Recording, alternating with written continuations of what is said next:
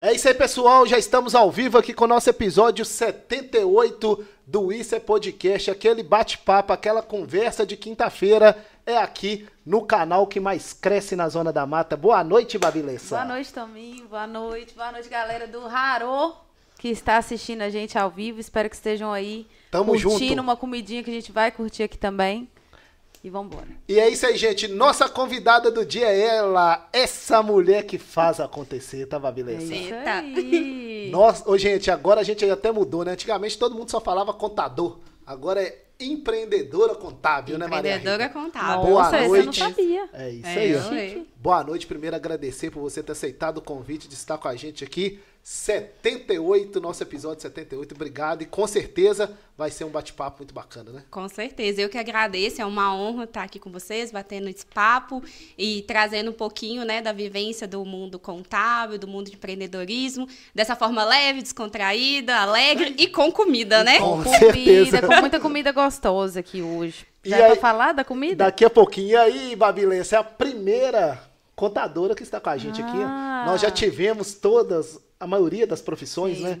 Médico, advogado, piloto, de avião, Fisioterapeuta. fisioterapeuta, mas contadora é a primeira. E é um assunto que não é tão fácil, né? Para a maioria das pessoas é um assunto muito burocrático, muito chato, que gera medo e aversão. Sim, mas vamos desmistificar, É, por favor, porque preciso. a minha missão é essa, é trazer um novo olhar da contabilidade para todo mundo, mostrar que é uma profissão maravilhosa, que tem como sim a gente colocar a contabilidade no dia a dia do empresário e trazer informações de uma forma que o empresário entenda, né? É, e olha que eu tive Essa quatro. como é que ela fala quatro hein, Babilessa? demais. Você viu? Eu tive quatro, cinco períodos seguidos na faculdade de contabilidade e eu tô pra te dizer que não serviu de absolutamente nada. Que é E hoje você vai mudar isso na minha vida. É hoje. É Então, hoje. Vamos você vai quebrar- quebrar Vamos esse que- mal-estar que existe É. entre eu e a contabilidade. Vamos quebrar esse trauma aí hoje. É Isso isso aí. Ô, pessoal, agradecer a todos que já estão com a gente no nosso canal no YouTube, agradecer a todos que estão curtindo, compartilhando, engajando aí com os nossos conteúdos. Chegamos, Babilessa, a 8 mil seguidores no nosso Instagram. É, e pouco mais de um ano, isso é muita É coisa. isso aí. Obrigada, viu, gente? Continue seguindo. Quem não estiver seguindo, vai lá no Instagram seguir, no Spotify. E se inscreve no canal, porque para participar do programa tem que estar inscrito no canal para mandar pergunta aqui no chat. Como eu falo, né? Consultoria grátis, tire suas dúvidas gratuitamente Com pelo certeza. chat. Mas para isso é só se estiver inscrito. Inscreve aí no canal do Isso é Podcast, dá o like, manda o link pros amigos, pros inimigos, pros ex, pras ex, pra todo mundo. periquito. E vamos que vamos. Deixa eu dar boa noite pra ele. O melhor stream do Brasil, que já tá com a boca cheia, Sempre. Tinho Alisson. Boa noite, tá joia? Toninho, Babi. Boa Bora noite, pra mais um podcast da Maria Rita. É isso aqui, ela, ela já está aqui na função, essa mulher que também faz acontecer, Maria Rita. Essa é Nossa marqueteira, produtora e tudo mais, Aline Brits, boa noite.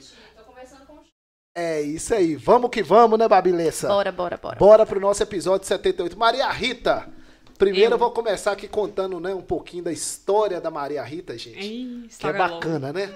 Contadora atuante no mercado há mais de 10 anos, empreendedora contábil, que é aquilo que eu te falei. Agora acabou esse negócio de contador, agora é empreendedor contábil e fundadora da MT Contabilidade, que também é nossa parceira aqui no Isso é Podcast, com a missão de trazer ao mundo um novo olhar sobre a contabilidade. Tutora do curso de Ciências Contábeis da Unopar há três anos, esposa, mãe de alma e eterna aluna da vida, Babilessa. Ó, que bonito. É isso aí. Formada em Ciências Contábeis pela FACO em 2012, né, que era a Faculdade de Ciências Contábeis aqui de Ponte Nova, pós-graduada em Planejamento Fiscal e Tributário pela FACOC, que é a faculdade lá de Ubar, em 2018, pós-graduada em Gestão Financeira, Auditoria e Controladoria pela Univisosa em 2020, CEO e fundadora da MT Contabilidade desde É, 2019. você se incomoda de, de- você se incomoda de te chamar só de Maria? À vontade. Olha. Maria, Rita, Maria Rita. Como é que as pessoas jeito- te chamam normalmente? Cada um me chama de um jeito. Ritinha? Eu, tranquila.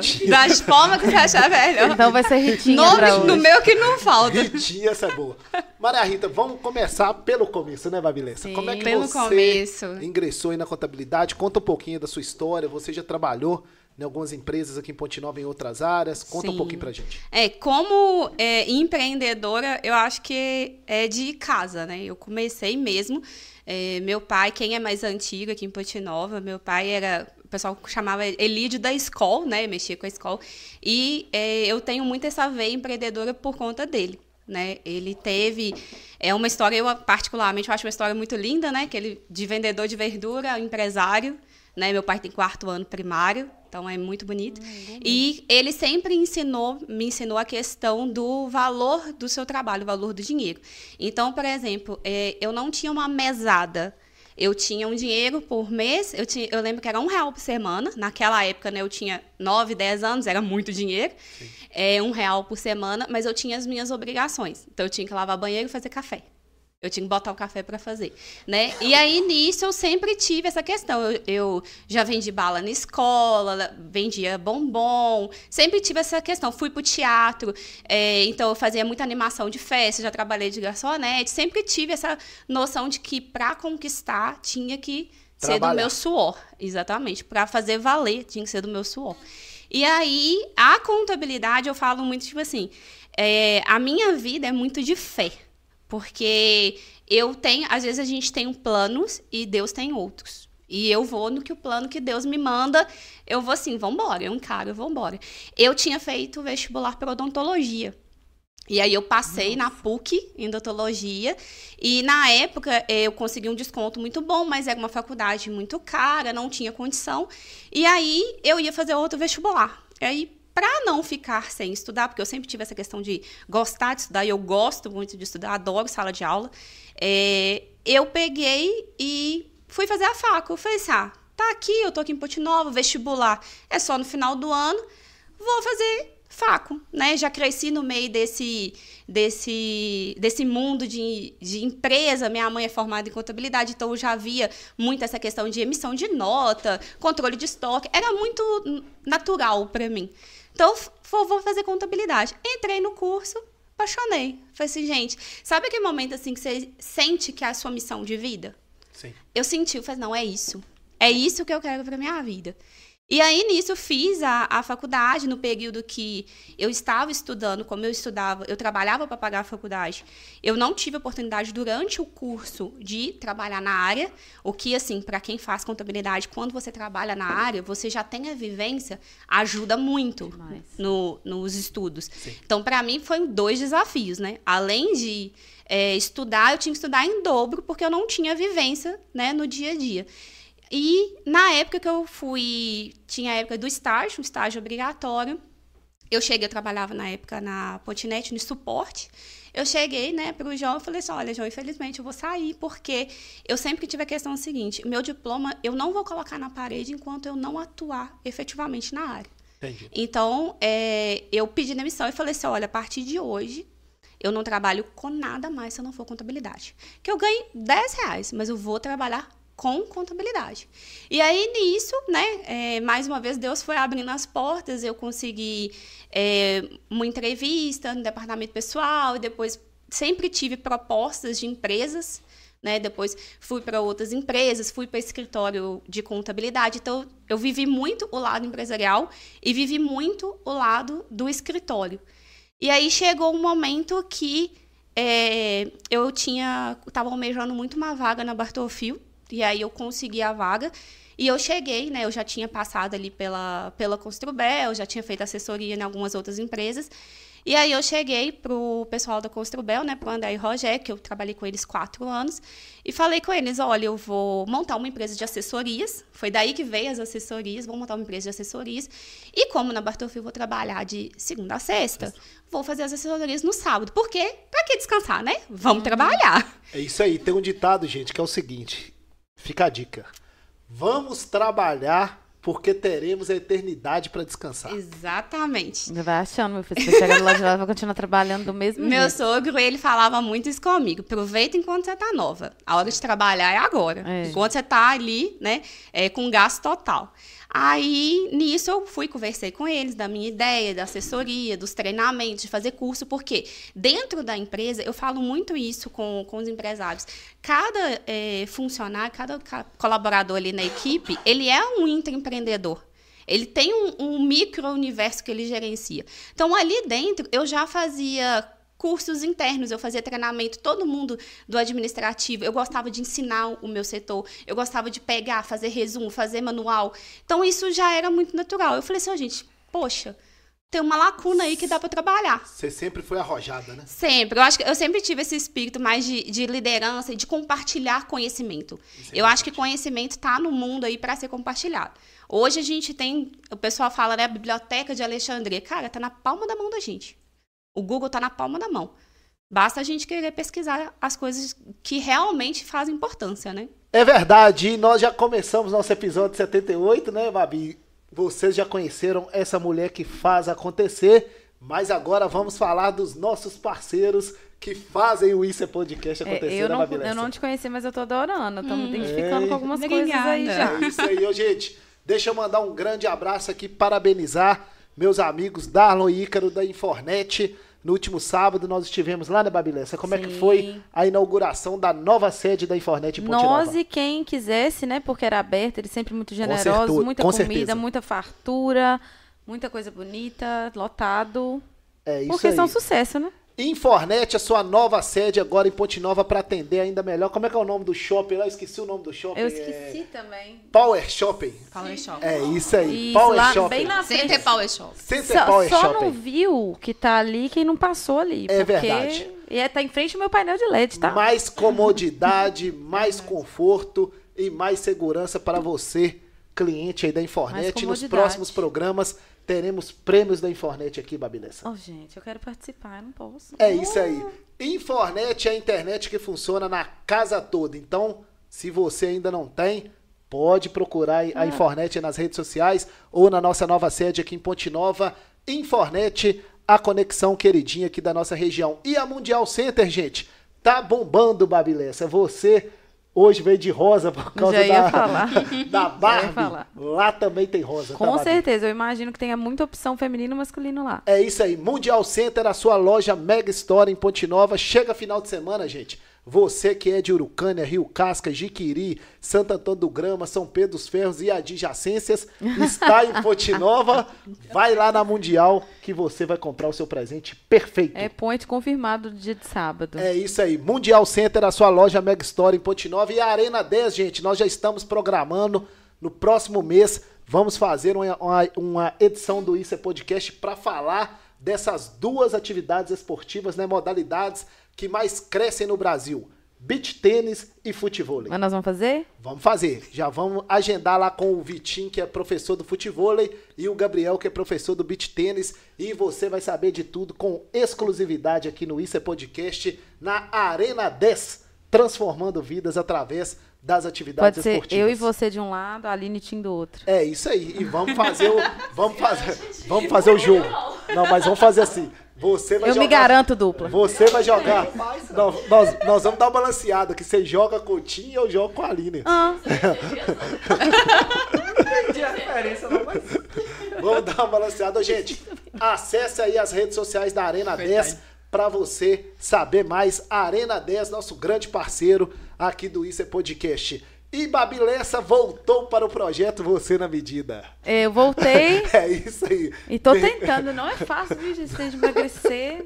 Com você. Medida Não é certa, fácil, não. Fitness Center. É tão bom comer. Ah, pois é, aqui. Ô, gente, e hoje nós estamos aqui com uma aluna da Medida Certa, então ela pode Aluna, falar. filho. Maria Rita é aluna da Medida Certa, então faça como Maria Rita, como Toninho Carvalho e como Babi Lessa. E venha para a maior academia de Ponte Nova lá no centro e agora a nossa unidade aqui em Palmeiras. Você tá aqui ou tá lá em cima? Lá no centro. Lá- Toninho lá vai mesmo. É, de dia de domingo eu vou lá, o Toninho tá lá. Tô falei, lá, é, mas- gente, eu bate Ele o tá- ponto certinho. Tô ele tá- focado, tá, é ó. isso aí. Eita! Deixa eu mandar um grande abraço aqui pro nosso... consegui achar um. Fit. Ó, fit. Deixa eu mandar um grande abraço aqui pro meu amigo, parceiro, Bruno Ventura. Bruno. E toda a equipe lá da Medida Certa Fitness Center, feita sob medida para você. E em agosto tem aniversário da Medida Certa também, Babilessa. Nossa, mas estão muitos eventos Vai lá. fazer nove anos. Foi fundado em 2014. Olha pra você ver Passa como é rápido, tempo né? passa. Passa, passa muito rápido. Medida certa, mês que vem, nove anos aqui em Ponte Nova. E a Puro Bronze, gente, semana passada nós sorteamos aqui os prêmios da Puro Bronze e foi um sucesso. Então você vai chegar lá na Puro Bronze feliz e vai sair feliz e mais bonito, né, Babi? Verdade. Pode perguntar pra quem foi lá fazer se não gostou. A Fernanda Pode teve lá, Fernanda. Castro teve lá fazendo a terapia capilar e foi Hum. um sucesso. Deixa eu mandar um grande abraço aqui para toda a equipe lá da Puro Bronze. Acesse aí as redes sociais da Puro Bronze. Mês que vem a Puro Bronze também tá fazendo aniversário. Eu tô aguardando umas promoção Não aí pra faltar gente, evento. né, fechar os Puro bronzes. Bronze, nosso grande parceiro aqui do Isso é Podcast. E a nossa convidada aqui, gente, faz parte da história da Construbel.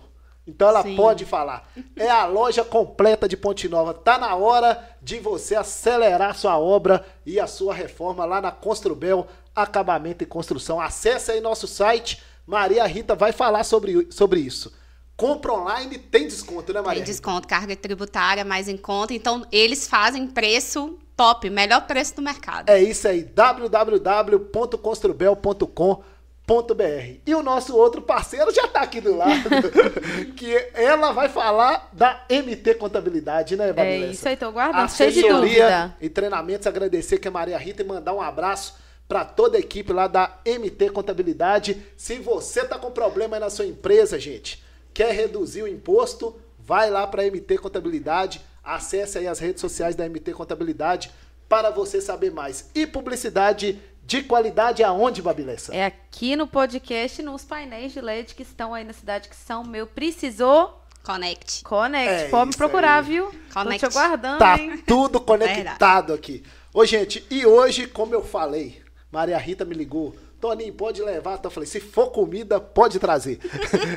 e nós recebemos aqui, gente. Não podia da- MT, não podia vir sem comida, que a marca registrada MT é comida, né, Se Se gente? for lá, Além- se for lá uma se for não sei o quê, lá e tem não comer, Lá tem. a gente fica chateado. Depois a eu vou equipe fica contar- chateada. Eu, eu já ia lá mesmo, né? Aquela É. é... offline que a gente Depois eu vou contar meu caso que da última vez que eu café. fui lá, o que, que aconteceu comigo. Mas daqui a pouquinho. Ô, gente, deixa eu mandar um abraço aqui pra Daisy. Como é que é o nome dela? É Daisy L. Daisy L, é isso mesmo? Isso, Daisy L. Daisy L, ela esteve aqui e ela, gente, isso é podcast. Hoje o meu dia se tornou mais saboroso. Espero que o seu também tenha esse toque especial. Grata por apoiar né, o nosso trabalho. Isso significa muito pra gente. Comer bem para viver melhor. Eu, como eu estou fit, olá, eu sou a Daisy L, proprietária e idealizadora da marca Delícias Saudáveis da Daisy. Então tá aqui, gente. Brawley Come sem culpa, porque é fit, tá? Um brownie aí, ó, delicioso, recheio de E- chocolate. Bolo Fit. E um bolo de chocolate fit, gente. Já vou pedir, tio Alisson, porque eu não tô aguentando ficar sem comer doce, meu filho.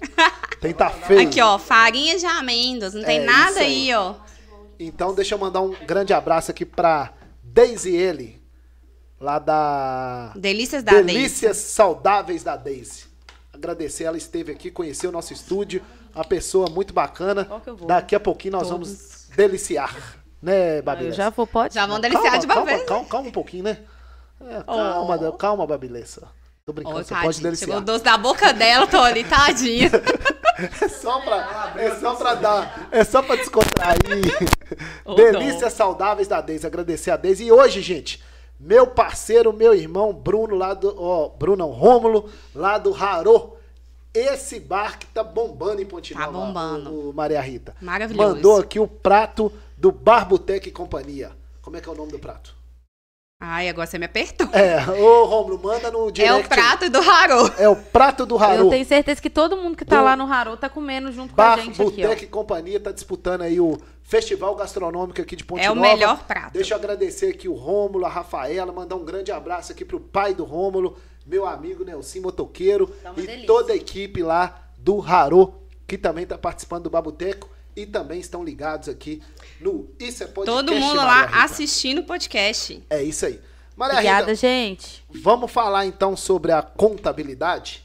É... Esse universo paralelo. Nossa, esse universo é muito difícil. atualmente, né, é, hoje, né, com a internet, né, a gente está bem avançado. Mas como é que é a rotina de um escritório de contabilidade?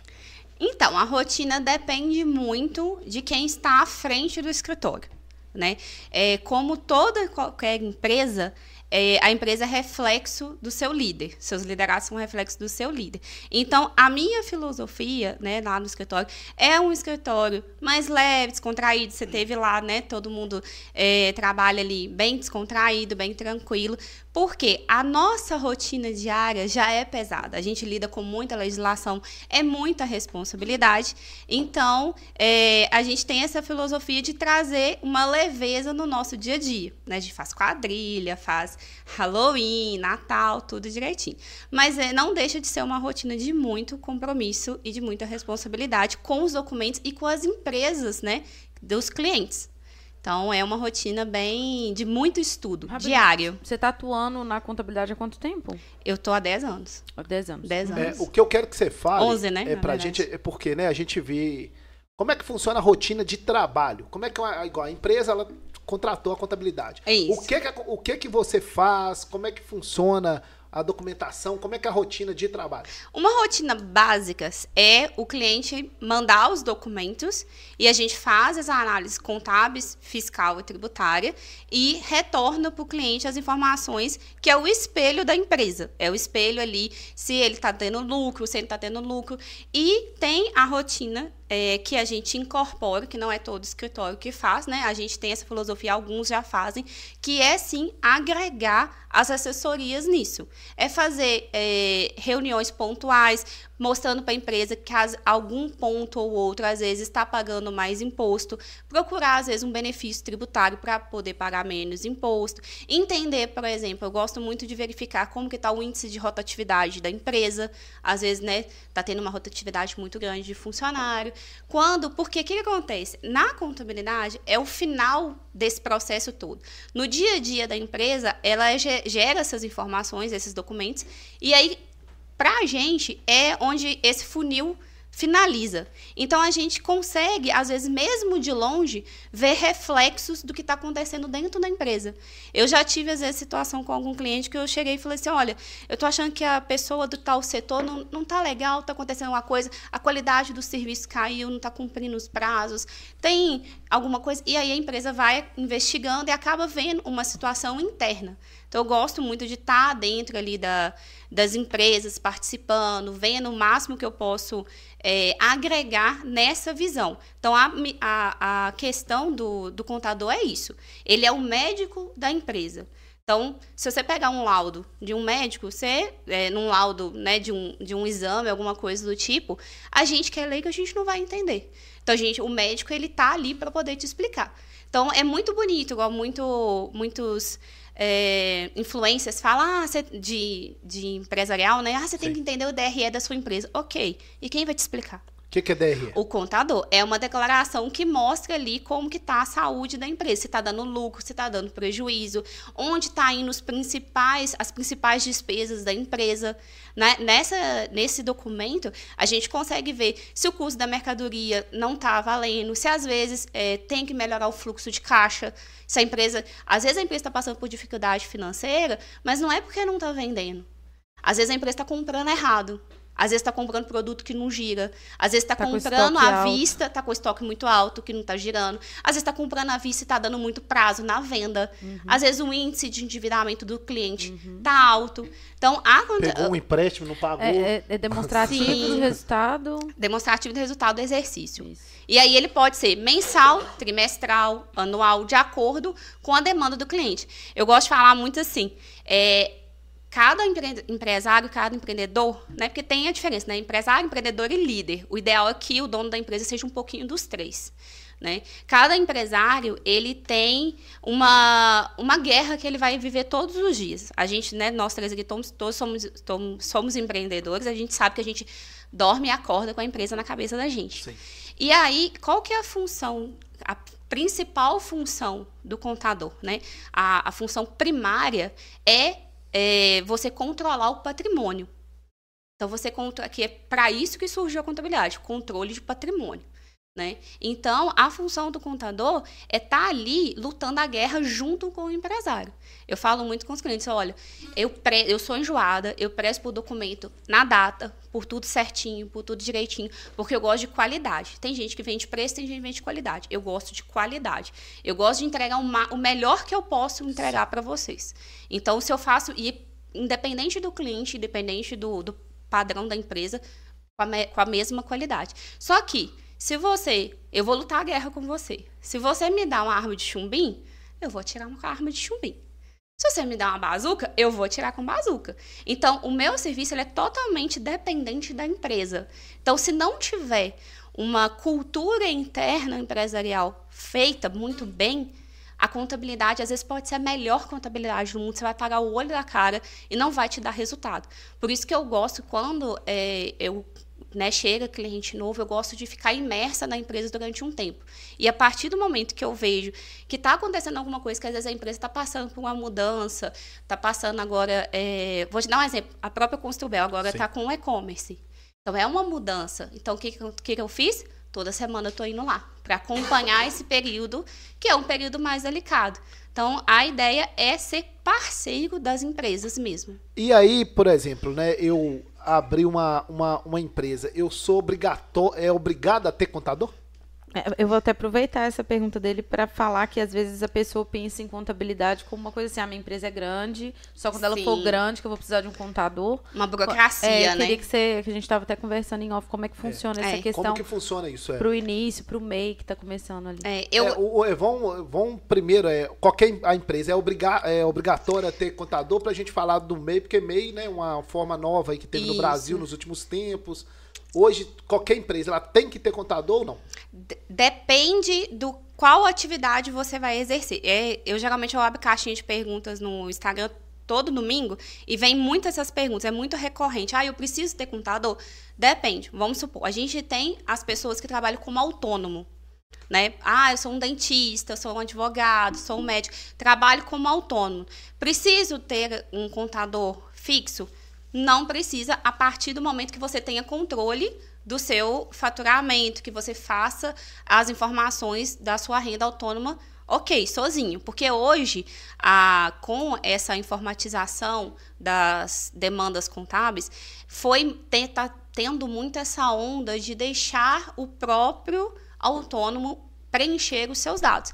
Então, se você é um autônomo e tem tranquilidade para preencher o seu carnê-leão, para colocar lá seus rendimentos, recolher seu INSS direitinho, você não precisa de um contador nesse momento do dia a dia. Ah, eu posso fazer meu imposto de renda sozinho? Posso, não tem problema. Só tenha ciência daquilo que você está fazendo. Né? Só procure as informações direitinho. E tem que tomar muito cuidado, que tem muito aplicativo fake que a pessoa é, acaba pagando sem necessidade. E aí a gente tem as outras demandas. A partir do momento que você, quando você é autônomo, você vai trabalhar com o seu CPF. Então, sua renda é do CPF. Então, tem carga tributária diferente, tem informações diferentes, tem obrigações diferentes.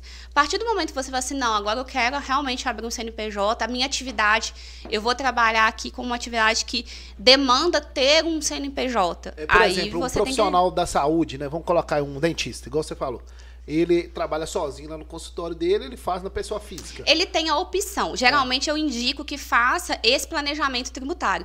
Nem sempre trabalhar no autônomo é a melhor opção. É. Nem sempre trabalhar no CNPJ é a melhor opção. E aí, por exemplo, mas ele quer montar uma clínica, aí ele tem que passar para o CNPJ. Aí, nessa situação, ele tem que passar para um CNPJ, porque aí ele vai ser tributado pela atividade da clínica em geral. Ele tem a questão dos alvarás, da localização, questão que ele pode sublocar essa clínica para outra pessoa, aí precisa de um CNPJ. Abrir o CNPJ, precisa de um contador. Porque você passa a ter obrigações mensais a serem entregues para a Receita Federal. Então, precisa de um contador para fazer essa parte burocrática e até mesmo para auxiliar e para mostrar para vocês se realmente a empresa está dando lucro. Porque, às vezes, dinheiro no caixa não é lucro. Muitas vezes não é. O pessoal acha que tem o um dinheiro no caixa e acha que a empresa está dando lucro. Muitas vezes não está. Então, abriu a empresa, eu geralmente recomendo o pessoal, é, vai no Sebrae, o Sebrae tem muito curso, o Sebrae é tem, tem um apoio muito grande ao empresário. Tem gente que, às vezes, é, loja, precisa de fazer uma reformulação, ele não sabe montar um, um manequim, não sabe montar uma vitrine. né? Eu indico o Sebrae. O Sebrae Sim. tem cursos a preços acessíveis. Então, o contador, ele é isso, ele vai te dar essa, essa indicação. Então, montou um CNPJ, tem que ter um contador. Tem exceções do MEI? Tem exceções do MEI. São situações específicas. Eu indico, pelo menos, que a pessoa procure um contador para poder fazer a abertura do MEI e dar aquelas orientações iniciais. Tá? Porque se o MEI ele ali não tem um funcionário registrado, ele não precisa ter um co- contador mensal, recorrente. A não ser que ele queira fazer o controle lá na contabilidade. Aí fica à disposição dele. né? É, a pessoa tá vendendo é, doces ou alguma coisa assim e quando que ela sente a necessidade de abrir um e-mail? Como que isso funciona para as pessoas? Olha, eu geralmente indico o seguinte: se existe a possibilidade de você abrir um MEI, que é uma empresa onde você tem a carga tributária muito mais em conta, muito mais em conta e muito com muitos benefícios de não, você não precisar emitir nota para todo mundo, menos burocracia. Eu indico que a pessoa faça a abertura desse CNPJ. Por quê? Para poder separar o dinheiro. Porque a pessoa às vezes vê o dinheiro entrando na conta, mistura com o dinheiro de casa, mistura com o dinheiro de uma conta de luz. Então, às vezes a pessoa acha que está dando lucro e não está. Então, se tem a opção den- dentro da atividade que a pessoa vai executar, se tem a opção de ser MEI, eu indico que a pessoa abra o MEI. Ah, mas eu já sou CLT em alguma empresa que não sei o quê. Eu indico que abra o MEI. E faça, a partir do momento que abrir o CNPJ, abra uma conta digital, que não tem tarifa. Sim. Abre uma conta digital para você realmente ver seu dinheiro entrando. Coisa que eu banalizo, que eu peço meus clientes para não fazer mesmo. O tal de tirar dinheiro da empresa toda hora. Porque quando você começa a tirar picadinho, 100 reais aqui, 200 reais aqui, 300 reais ali, você não vê o que, que a empresa realmente está te dando. Do- o empresário que trabalha na empresa, ele acaba sendo um funcionário da empresa também. Então, ele tem que ter o dia dele do pagamento, o dia que ele fala assim, olha, hoje eu vou tirar dinheiro da empresa. Quanto que você vai tirar? X. Então, se a sua empresa, vamos supor, se a sua empresa está faturando aí 6 mil por mês, e aí você, você tem os seus custos ali de 5 mil, como que você vai tirar 3 da empresa? E aí, e aí, Maria Rita, hoje, né, nós temos aí, ó, né, algumas, né, o MEI, o micro, é, microempresário, né, que é o ME, né, isso mesmo, né? Microempresa. Microempresa, aí tem E o a lucro, EPP? EPP é lucro real? É, como é que Não, funciona? é, é- Explica pra gente aí, né, é, é, é o quê? É, a- Existe portes, é, portes tributários e, e portes empresariais e opções tributárias. Sim. A empresa, o porte da empresa vai depender do quanto a empresa fatura. Por exemplo, o MEI ele é restrito a algumas atividades e ele fatura 81 mil de venda ou prestação de serviço. O MEI ele tem- também tem um limite de compra. Muita gente é desenquadrada, fica muito preocupado com a venda, venda, venda, mas às vezes é desenquadrado no MEI porque comprou mais de 60 mil. Então, o MEI também tem limite de compra. No primeiro ano, esse limite é proporcional. Né? Aí depois a gente tem a AME e a EPP. A AME você fatura até 3,6 milhões ao ano. E a, e a EPP, 4,8 milhões ao ano. Acima disso, você vai para o lucro real ou você vai para demais. É um enquadramento que você vai ver ali no cartão CNPJ da empresa como demais. O demais quer dizer que a empresa já passou de 4,8 milhões ao ano. Aí a gente tem, isso aí são os portes da empresa. Aí a gente tem os regimes tributários. O que, que é o regime tributário? Atualmente a gente tem o Simples Nacional, o MEI, ele está dentro do Simples Nacional, ele é um braço do Simples Nacional, mas ele está dentro do Simples Nacional, que é a empresa de 0 até 4,8 milhões, está dentro ali do Simples, então ele vai englobar MEI, ME e EPP.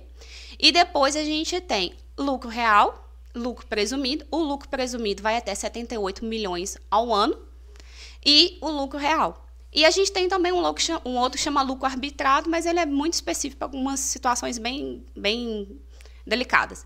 Então, eu posso ter, vamos supor, a Conet hoje. Você pode optar pelo lucro presumido, mesmo não faturando 78 milhões no ano? Pode. Se você tiver um planejamento tributário onde você vê que para você é mais vantagem ir para o presumido, você pode ir mesmo não faturando 78 milhões no ano. Eu posso ir para o lucro real, eu estou no presumido hoje, mas eu estou vendo que é, eu tenho muita despesa, porque o que faz você sair do presumido para o real é quando você vê que na sua DRE a sua despesa representa no mínimo 30% do seu, E da sua que- receita. E o que, que é lucro real e lucro presumido? São formas tributárias. Cada tipo de tributação, Simples Nacional, Real ou Presumido, tem uma forma diferente de calcular imposto. Entendi. No Simples Nacional, você calcula e gera uma guia só. No lucro presumido, você calcula, faz uma presunção de lucro em cima do seu faturamento do mês e gera várias guias separadas. É. Guia estadual, guia municipal, tudo direitinho. No lucro real, ele vai tirar a sua base de cálculo da DRE. Então, se você teve lucro, você vai pagar o imposto de renda e contribuição em cima daquele lucro. Se você teve prejuízo, naquele trimestre você não paga imposto de renda e contribuição social.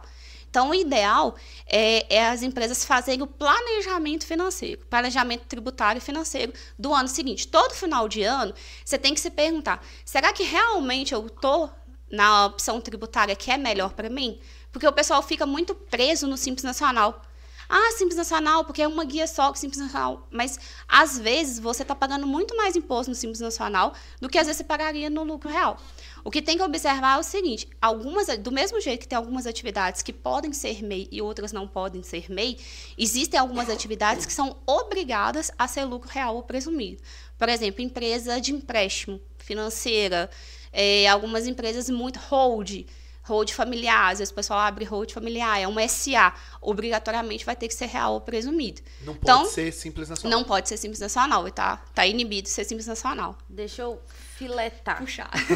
Eu escuto hoje em dia falar muito de holding, startup, parecem categorias muito fora aqui da nossa realidade, mas desmistifica isso. Nem aí. tanto. Não, Tá, e- tem muito. E, e essa Não é. questão da Tá hold, muito. Mas por ser um nome é, Americanizado. americanizado, Sim. mas ao mesmo tempo que a gente escuta falar, e a Sim. a, a gente escuta, deixa- só rapidinho, pelo menos pra mim, é, chegava muito assim, eu, eu seguia a blogueira X, a blogueira X virou empresária, e a Uhum. empresária blogueira tem uma holding.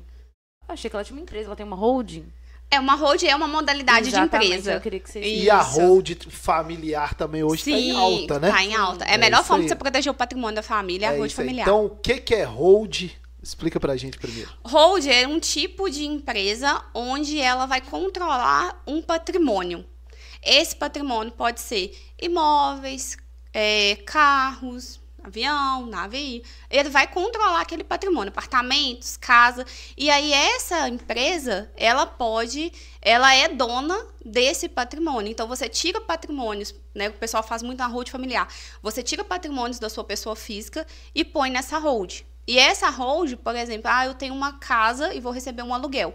É muito mais ba- é, é muito mais barato, é ótimo. né? É, é bem mais barato você receber esse aluguel pela hold do que pela sua pessoa física, por conta da tributação. E qual que é a outra vantagem da hold que está nesse é, fervor aí de hold familiar? Principalmente por conta de herança.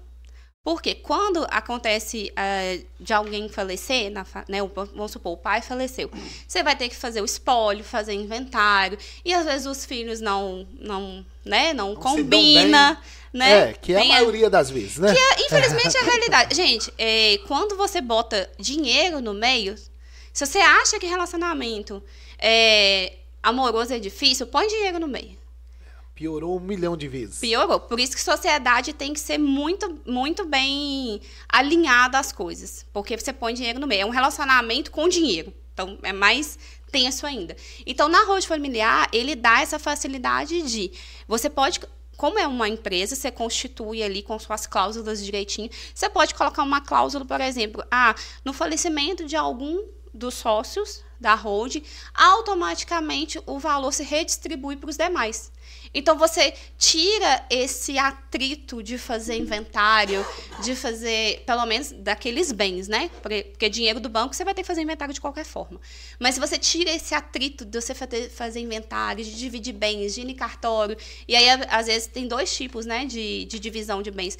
Tem aquele que você faz direto no cartório de notas, que, que é o comum acordo, todo mundo entra em comum acordo, vê quantos bens que tem, vai lá e divide. E aí tem o que é mais comum, que é o que se arrasta durante anos, que é ir para o judiciário. Que aí fica 10, 20, 30 anos, e aí, Aí bloqueia prescreve. os bens. é. A ideia da hold é que você tire esse atrito e você proteja seu patrimônio, porque o patrimônio ele passa a ser da empresa. A hold ela é uma SA, então de capital fechado, sociedade anônima de capital Uhum. fechado, então não faz BPO na bolsa nem nada, e você protege seus patrimônios ali dentro e facilita numa futura sucessão. Então a, hold pode ser dona de bens móveis, imóveis e também de outras empresas. Eu posso ter uma abrir uma hold, colocar todos os meus bens lá, inclusive a hold ser dona da minha empresa.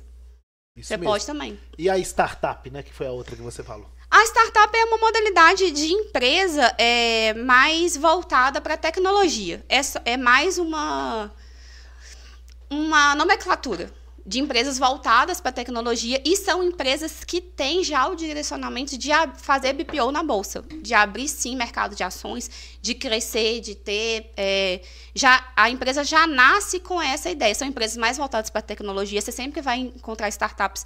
é, elas nascem geralmente lá no Vale do Silício. É, geralmente startup é nisso, é voltada para tecnologia. E é empresa voltada para ter capital aberto na bolsa, para fazer BPO na bolsa. Então é só é uma nomenclatura mesmo. É isso aí, gente. Maria Rita já está dando show aqui, Babilessa, no nosso episódio 78 do Isso é Podcast. E agora ele vai falar, tá com vontade de falar lá. Olha, pra você ver. Tinho Alisson chegou a sua- a sua vez. Ele é demais. Ele é ótimo. Chegou a sua vez, Tinho Alisson.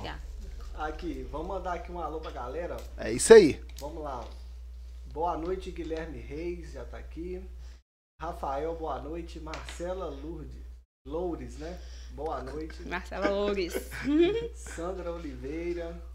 Guti Santoro, sucesso, falando aqui. Gilma Alessa tá aqui, Babi. Hum, ô Tim, deixa eu te interromper um pouquinho. Era pra eu ter dado. eu- gente, no início do podcast eu buguei, porque era pra eu ter dado anivers- parabéns de aniversário pro meu tio. Ao vivo, ele pediu. Tio, parabéns. Ao vivo ele tá ainda? mais lá. Ainda Tio, parabéns, Zezé, te amo. Com Tio direito a Zezé, boca cheia, tu tá, gente? Aqui te amo, tio, demais. da conta, Alô, tio aí, Zezé. Lá do Bom Retiro, pertinho de Piedade. Faz um Te amo, almoço viu? aí que nós estamos chegando pro aniversário. É isso aí. É. Almoço? Uma que é É um almoço final de semana. Ah. Né? E não mora no Bom Retiro, que você falou aí. ó. Uhum, ali. É, então pronto. ó. Alô, tio Zezé. Parabéns, feliz aniversário. Fala, tio Alisson. Vamos continuar Ai, aqui, ó. Daisy L. Cruz tá falando aqui, ó. A melhor contadora. Beijo, Daisy. Sandra Oliveira, boa noite. Franciele. Não, pera aí. Francis Lane, boa noite. Peraí, essa foi boa. A melhor professora. Ah, beijo, Fran, minha aluna. Ô, Fran, se a nota não tiver boa, não vai passar você não, tá? Olha. Tô brincando, fiquei sabendo que você é uma ótima aluna, né? Ela é excelente aluna. Beijo. Em breve eu vou estar aí, nossa equipe vai estar aí pra falar sobre isso podcast. Já marcou? Já marcou. Isso aí. Vamos ver a data. é Primeira semana de agosto. Nós vamos lá na Unopar Lá falar Unopar. sobre o Isso é Podcast, tá, Babilessa? Fala, tio Vou Alisson. mandar aqui um alô também pro Hugo Henrique, que tá aqui. O Guilherme tá falando que ó, os bolos são maravilhosos. Os Isso bolos de Daisy são mesmo. senhora. Vocês passam aqui, brownie, né? Porque putz. os bastidores Nossa. aqui precisam comer.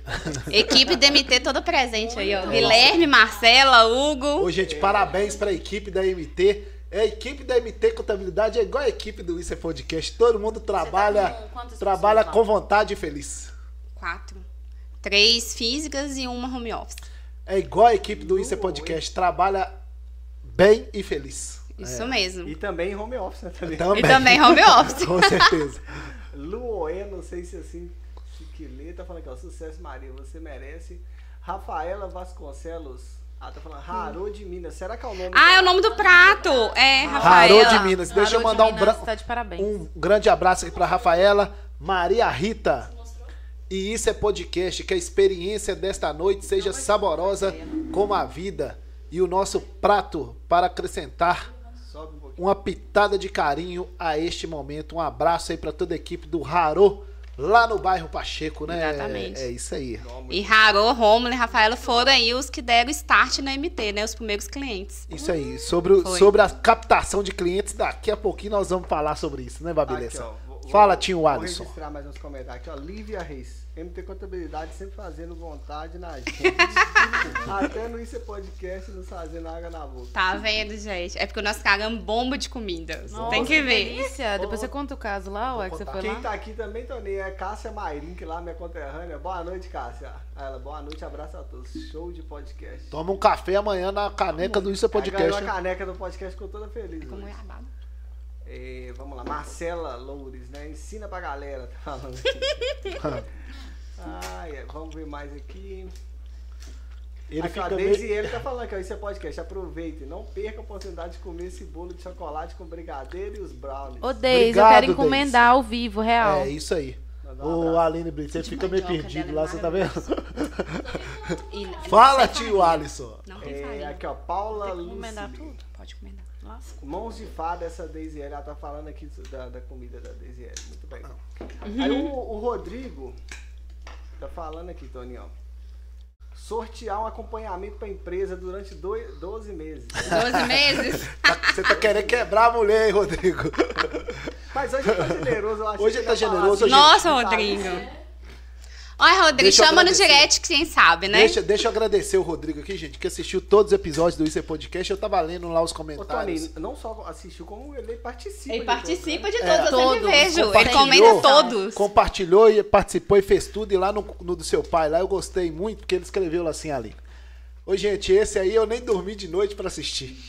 Gente, eu fiquei também firme, tá? É Cochilei, voltei, mas fiquei firme. Aqui, é, Rodrigo, eu acho que ele pode estar em qualquer lugar do mundo fazendo o que for. Pode estar até hospitalizado lá no soro que ele assiste. Ele Você assiste. pode- Põe o celularzinho gelado assim, ó. Pode sortear um curso da Pode MT, falar. Tony. É isso aí. Pode sortear. Cara, você vira aqui, pelo É amor de isso aí, Deus. eu- Eu estamos converso com uma esperando. pessoa que eu não sei nem como é que é a cara. Estamos ó. esperando, estamos na expectativa. Nossa, Aqui tem uma pergunta aqui Fala, Tim. da Paula Lucily Pereira Monteiro. Paula, que trabalha lá Paulinha. na nossa Constrobel, juntamente com a Libânia e com toda a equipe. Fala. Ela tá Beijo, aqui. Paulinha. Maria, Hum. posso voltar ao lucro presumido depois de ter ido ao real?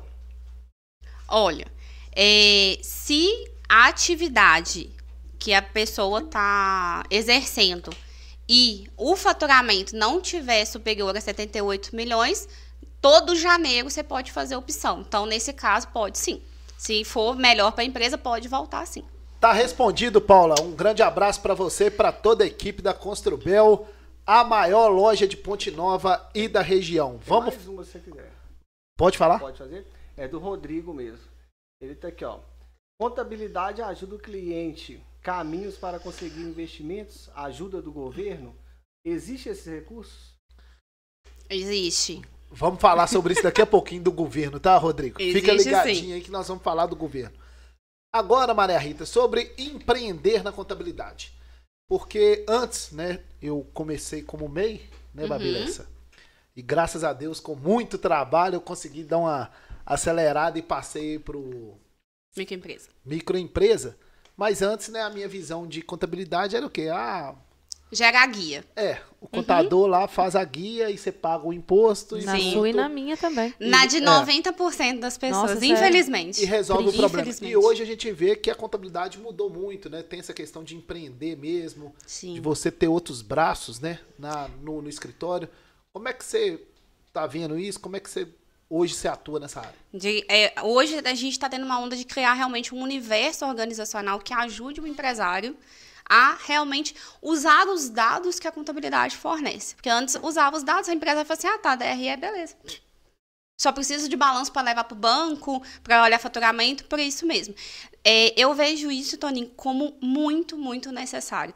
É, quando eu abri, quando veio a proposta, né? Porque a ideia é, de- da MT de surgir não foi minha foi das, dos clientes, né? Eu cheguei pro pro André Rogério lá na Costubel e pro pessoal lá na Max Moto, que eu já fazia assessoria, falei que eu ia fazer assessorias aos sábados, e eles me fizeram a proposta, olha, abre o escritório, que a gente leva a escrita. Eu falei, uai, peraí, vocês estão vendo que o meu né? trabalho é assim, então eu vou abrir o escritório. E foi uma coisa que eu falei, foi, olha, eu quero quebrar esse paradigma de, se for para abrir uma porta para gerar guia, eu não quero. Eu quero fazer a diferença. Por quê? Tem que ser isso. Essa visão do contador, o pessoal fala assim: ah, como é que é? Vou no meu contador. Todo mundo fala, vou no meu contador. Você pensa, um que você vai chegar no escritório lotado de papel, um cara do, atrás ali, gordo, geralmente gordo, careca, que vai ser grosso e ignorante com você, com aquele tanto de conta, com aquela máquina gigante, com aquele tanto de conta, o Ocli aqui. Cara, não é isso. É uma profissão muito linda. É uma profissão muito linda. E o digital vem trazendo isso, essa oportunidade da gente mostrar essa diferença, que não é gerar guia, que a gente gera informação.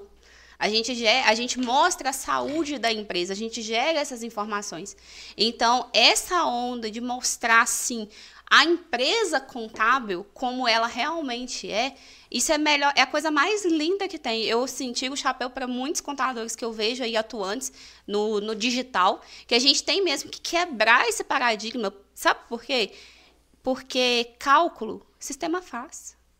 Você joga no sistema, planilha faz cálculo. Você joga a alíquota lá, sistema faz, calculadora. Todo mundo tem calculadora na mão, sistema faz. E aí, o que, que você vai agregar de diferente para o seu cliente? Qual é a sensação dele? Então, tem sim que mostrar que a, o que, que é a contabilidade em si. Voltar, nesse sentido, a gente volta para o primórdio lá da contabilidade, que é controlar o patrimônio, e tira essa, esse misto de gerar guia. Eu não quero que o, o empresário pague só a guia. Eu quero que ele entenda o que, que ele está pagando. Porque o pessoal mais antigo, eles têm mania de falar assim: como que você precifica seu produto? Ah, não, eu pego aqui quanto que eu comprei, eu jogo 20, 25%. Por que, que você joga 20, 25%? Às vezes a pessoa está precificando errado, mas por quê? Porque a contabilidade não explicou para ele quanto que ele realmente está pagando de imposto.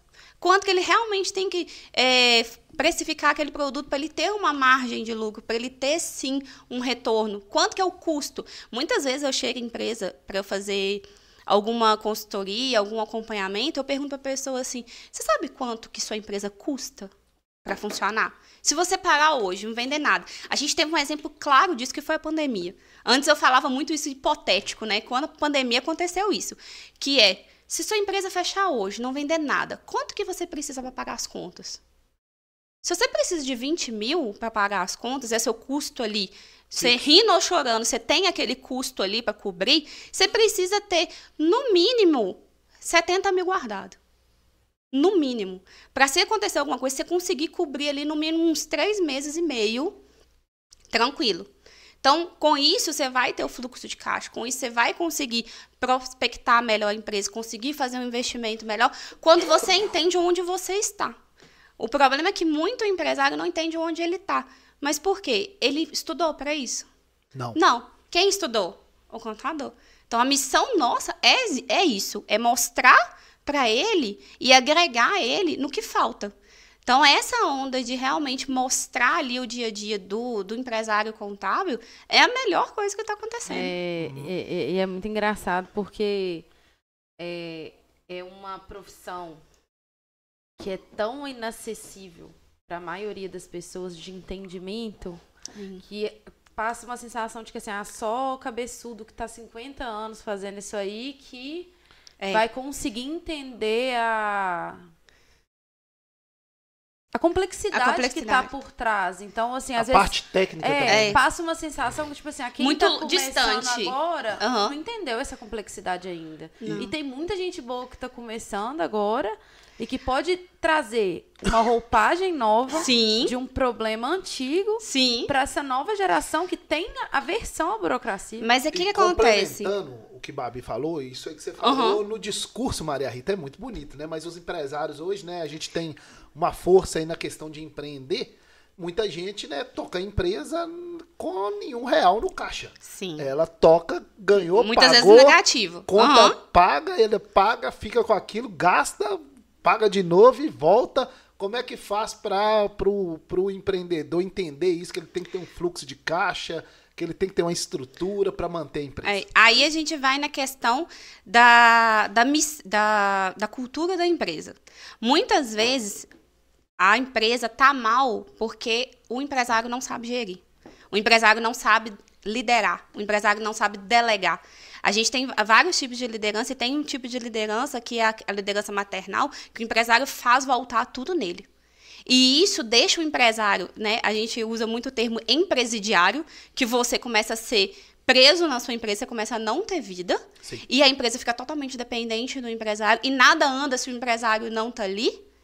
E no final das contas, tudo é tocado. A pessoa não delega, a pessoa delarga. Só delarga, delarga, delarga.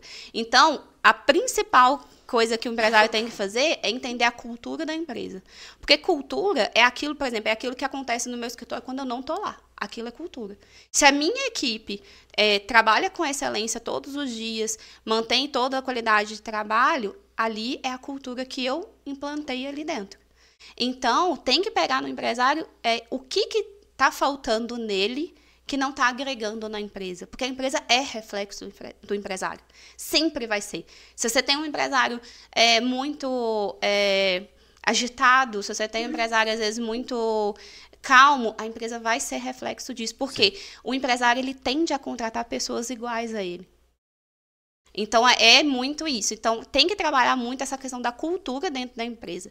Muitas vezes é o que você falou, do empresário às vezes ficar nesse negativo e tal. Essa essa réplica que eu dou para eles, esse feedback que eu dou para eles, tem muito empresário que não gosta. Já teve empresário uma vez que eu fui e falei, olha, minha, minha forma de trabalhar é assim, eu gosto de mostrar, então eu vou ser a pessoa, vou ser a primeira pessoa que vai falar para você assim, olha, você está fazendo errado, tá? Ah, mas tá ruim, mas é culpa sua. Eu sou a pessoa que fala, é culpa sua. O que, que você está errando aqui, aqui, aqui? O que, que eu posso te ajudar? Eu vou te ajudar. Mas tem muito empresário que não gosta de ouvir. Tem muito empresário que quer. Por que, que existe ainda contador que só gera guia? Porque tem empresário que só quer isso. Tem empresário que só quer pagar a guia. Então, existe sim empresário que quer uma contabilidade mais consultiva, uma contabilidade mais participativa, e para isso tem essa onda aí de, de empresários contábeis aí que traz essa visão participativa, consultiva, que cria um universo para ajudar o empresário a crescer, porque o empresário crescendo, o escritório cresce junto. Com certeza. Agora, também tem a pessoa que quer valor, acha prestador de serviço que agrega valor. A pessoa que quer preço, acha prestador de serviço que só gera preço, que é o famoso mandar guia. E aí, Maria Rita, a gente tem hoje no Brasil né, uma alta carga tributária, né? Uhum. O brasileiro, quando fala imposto, Babilessa, como é que ele fica? É, eu gostaria até de falar aqui que 32% do papel higiênico que você passa no seu bumbum é imposto. É, é isso mesmo. E se for pegar outros produtos aí também, tem a uns pasta que de passa dente de é 31%. Passa de 30%. Né? Nós temos Sim. aí uma das maiores cargas tributárias, né? E, E entra né? governo, sai governo, volta governo, e esse debate tá aí. É imposto para lá, imposto municipal, imposto federal, imposto estadual, e o empreendedor. Imposto para O morrer. imposto para morrer, imposto de tudo quanto é Antes jeito. de você fazer sua pergunta, que vai por esse caminho aí, eu queria antecipar uma coisa. Eu queria que ela definisse muito bem definido, na visão dela, o que, que é imposto. Porque eu acho que as Ótima pessoas pergunta. ainda não têm clareza. Então, na- se a gente for pegar na legislação, existe uma diferença de imposto, taxa e tributo. Mas basicamente, o imposto, ele é parte do que você tira da sua renda para financiar políticas públicas. Vamos dizer assim, você paga para o que, que o, o governo, para o governo, pro governo direcionar esse dinheiro para outras demandas. Tudo que o pessoal fala assim, ah, precisa de vir dinheiro da, da- na prefeitura para fazer um evento. De onde que vem esse dinheiro? Vem do consumidor final, vem do imposto. O imposto é tudo que você devolve para o governo. Então, não é porque você não paga uma guia de imposto mensal que você não paga imposto. Você já paga imposto. Você foi lá, comprou papel higiênico, comprou uma bala, você já paga o imposto. Ele está embutido ali. E para que, que a premissa que ele deveria ser usada é para poder financiar tudo aquilo para a, a comunidade em si, as políticas públicas. Então, pagar os governantes é para eles trabalharem para o povo. Pega E esse é isso aí. Pe- e aí, higiênico, gente? tá? A questão é a seguinte: quando você chega, você prestou bem atenção no que, que ela falou aqui, ó. Você paga o imposto para quê? Para o governo retornar, Isso. né? Isso é A teoria é essa, né? Exatamente. benefício na saúde, Uhum. na educação, Na na segurança, assistência social, na infraestrutura. na segurança. As Então, estradas, na tudo. hora que você passa na sua cidade aí e tem um buraco lá na rua, e você passou e seu carro furou o pneu lá, o imposto que você pagou era pro buraco tá tampado. E na hora que você for recuperar o pneu, você vai pagar mais imposto, tá? Mas você sabe que se você tiver registro, você pode pedir a prefeitura reembolso. Pode né? pedir, mas não sai. Não sai. É. Mas é direito. É. Mas aí o que acontece? O fato da população É não pedir o direito, que a gente tem essa questão dessa carga tributária tão grande. Porque não- você não pede o que é seu de direito. E aí, vamos dar outras, outros exemplos, que o brasileiro, Oxe, o brasileiro ele tem que ter exemplo, né? É. Vamos lá. Quando você chega lá no hospital lá e tá lotado de gente lá, não tem lugar nem pra você sentar, era pra ter lugar. Era porque ter o lugar. imposto que você paga aí pra tudo É pra vai revertido, saúde. sim. E é 25% que o governo tem que repassar pra saúde, dos 100% do imposto. É em 20? 15 da saúde, educação que é 25. Isso mesmo. Educação é 25. 15 da saúde e 25 da educação. Então é 15%. Então quando você vai no hospital e lá tá lotado, é obrigatório. Lá tá É, lotado, não tem lugar nem de você sentar para tomar o soro. Uhum. É isso aí. O imposto seu tá pago e você não tá recebendo o E serviço. só E pra. Quando você acorda, tem trem. mais uma dica.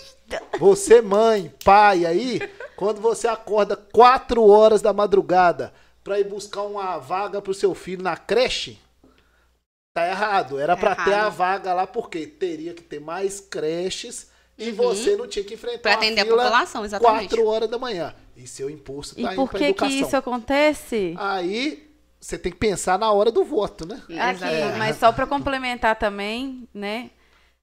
E aproveitando para fazer uma pergunta em cima disso, realmente são cinco meses do salário anual que você deixa para o governo De imposto? de imposto? Ou seja, calma, deixa eu reformular a pergunta. Dos 12 meses, Uma De pessoa que ganha um salário mínimo. uma né? pessoa que ganha o salário mínimo durante 12 que meses hoje vai lá é no seu 1.320. 1.320, o mínimo normal. Normal. Isso, desses 12 meses, 5 meses do salário vão para o governo. É, procede cerca, essa cerca informação? disso, sim. Porque a gente tem algumas alíquotas diferenciadas por conta do, de cada estado.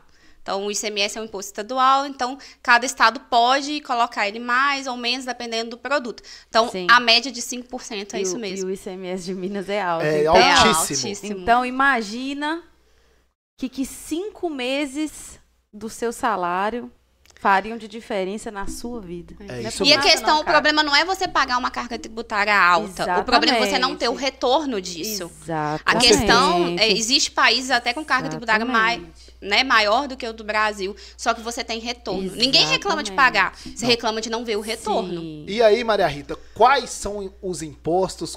Qual é o imposto municipal? Qual que é o imposto estadual? E qual que é o imposto federal? E o que, que o povo paga? O povo paga tudo embutido no preço final, né? Mas a gente tem o ISS, que é o imposto sobre os serviços, que ele é de competência municipal. Então, geralmente aí, né, quem presta serviço tem ali a guia que paga para a própria prefeitura da cidade, ou quem está no Simples Nacional vai observar que no extrato do Simples ele já faz que a destinação é para aquela cidade específica. E aí o ISS, quando você faz serviços em outras cidades, ele é destinado para a cidade onde você prestou o serviço. Então ele é exclusivamente em cima daquele serviço prestado.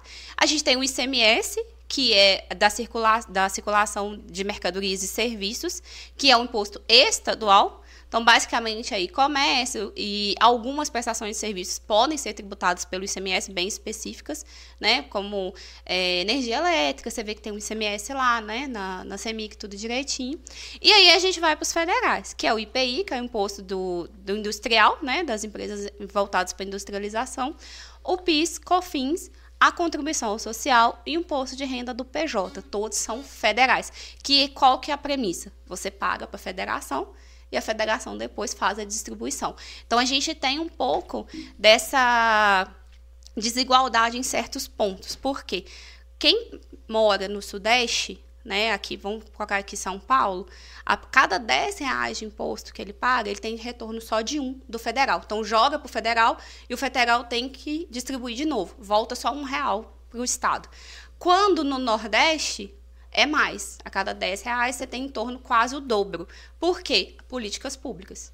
Sim. No Nordeste você precisa de muito mais políticas Que é públicas. uns estados Então, menos desenvolvidos. né? Exato. E Exatamente. desses nove que ficam na Federação de São Paulo, como que ele é Ele vai, distribuído? ele não volta para São Paulo. Não, mas ele vai para outros? Ele vai estados. pro Brasil, vai pro restante do pro, Brasil. Pro restante, é distribuído igualmente para todos os estados Não, ou é depende do estado. Por isso que é, tem essa briga, né, essa questão muito forte das, dos projetos dos deputados para poder conseguir recursos. É esses recursos que eles conseguem.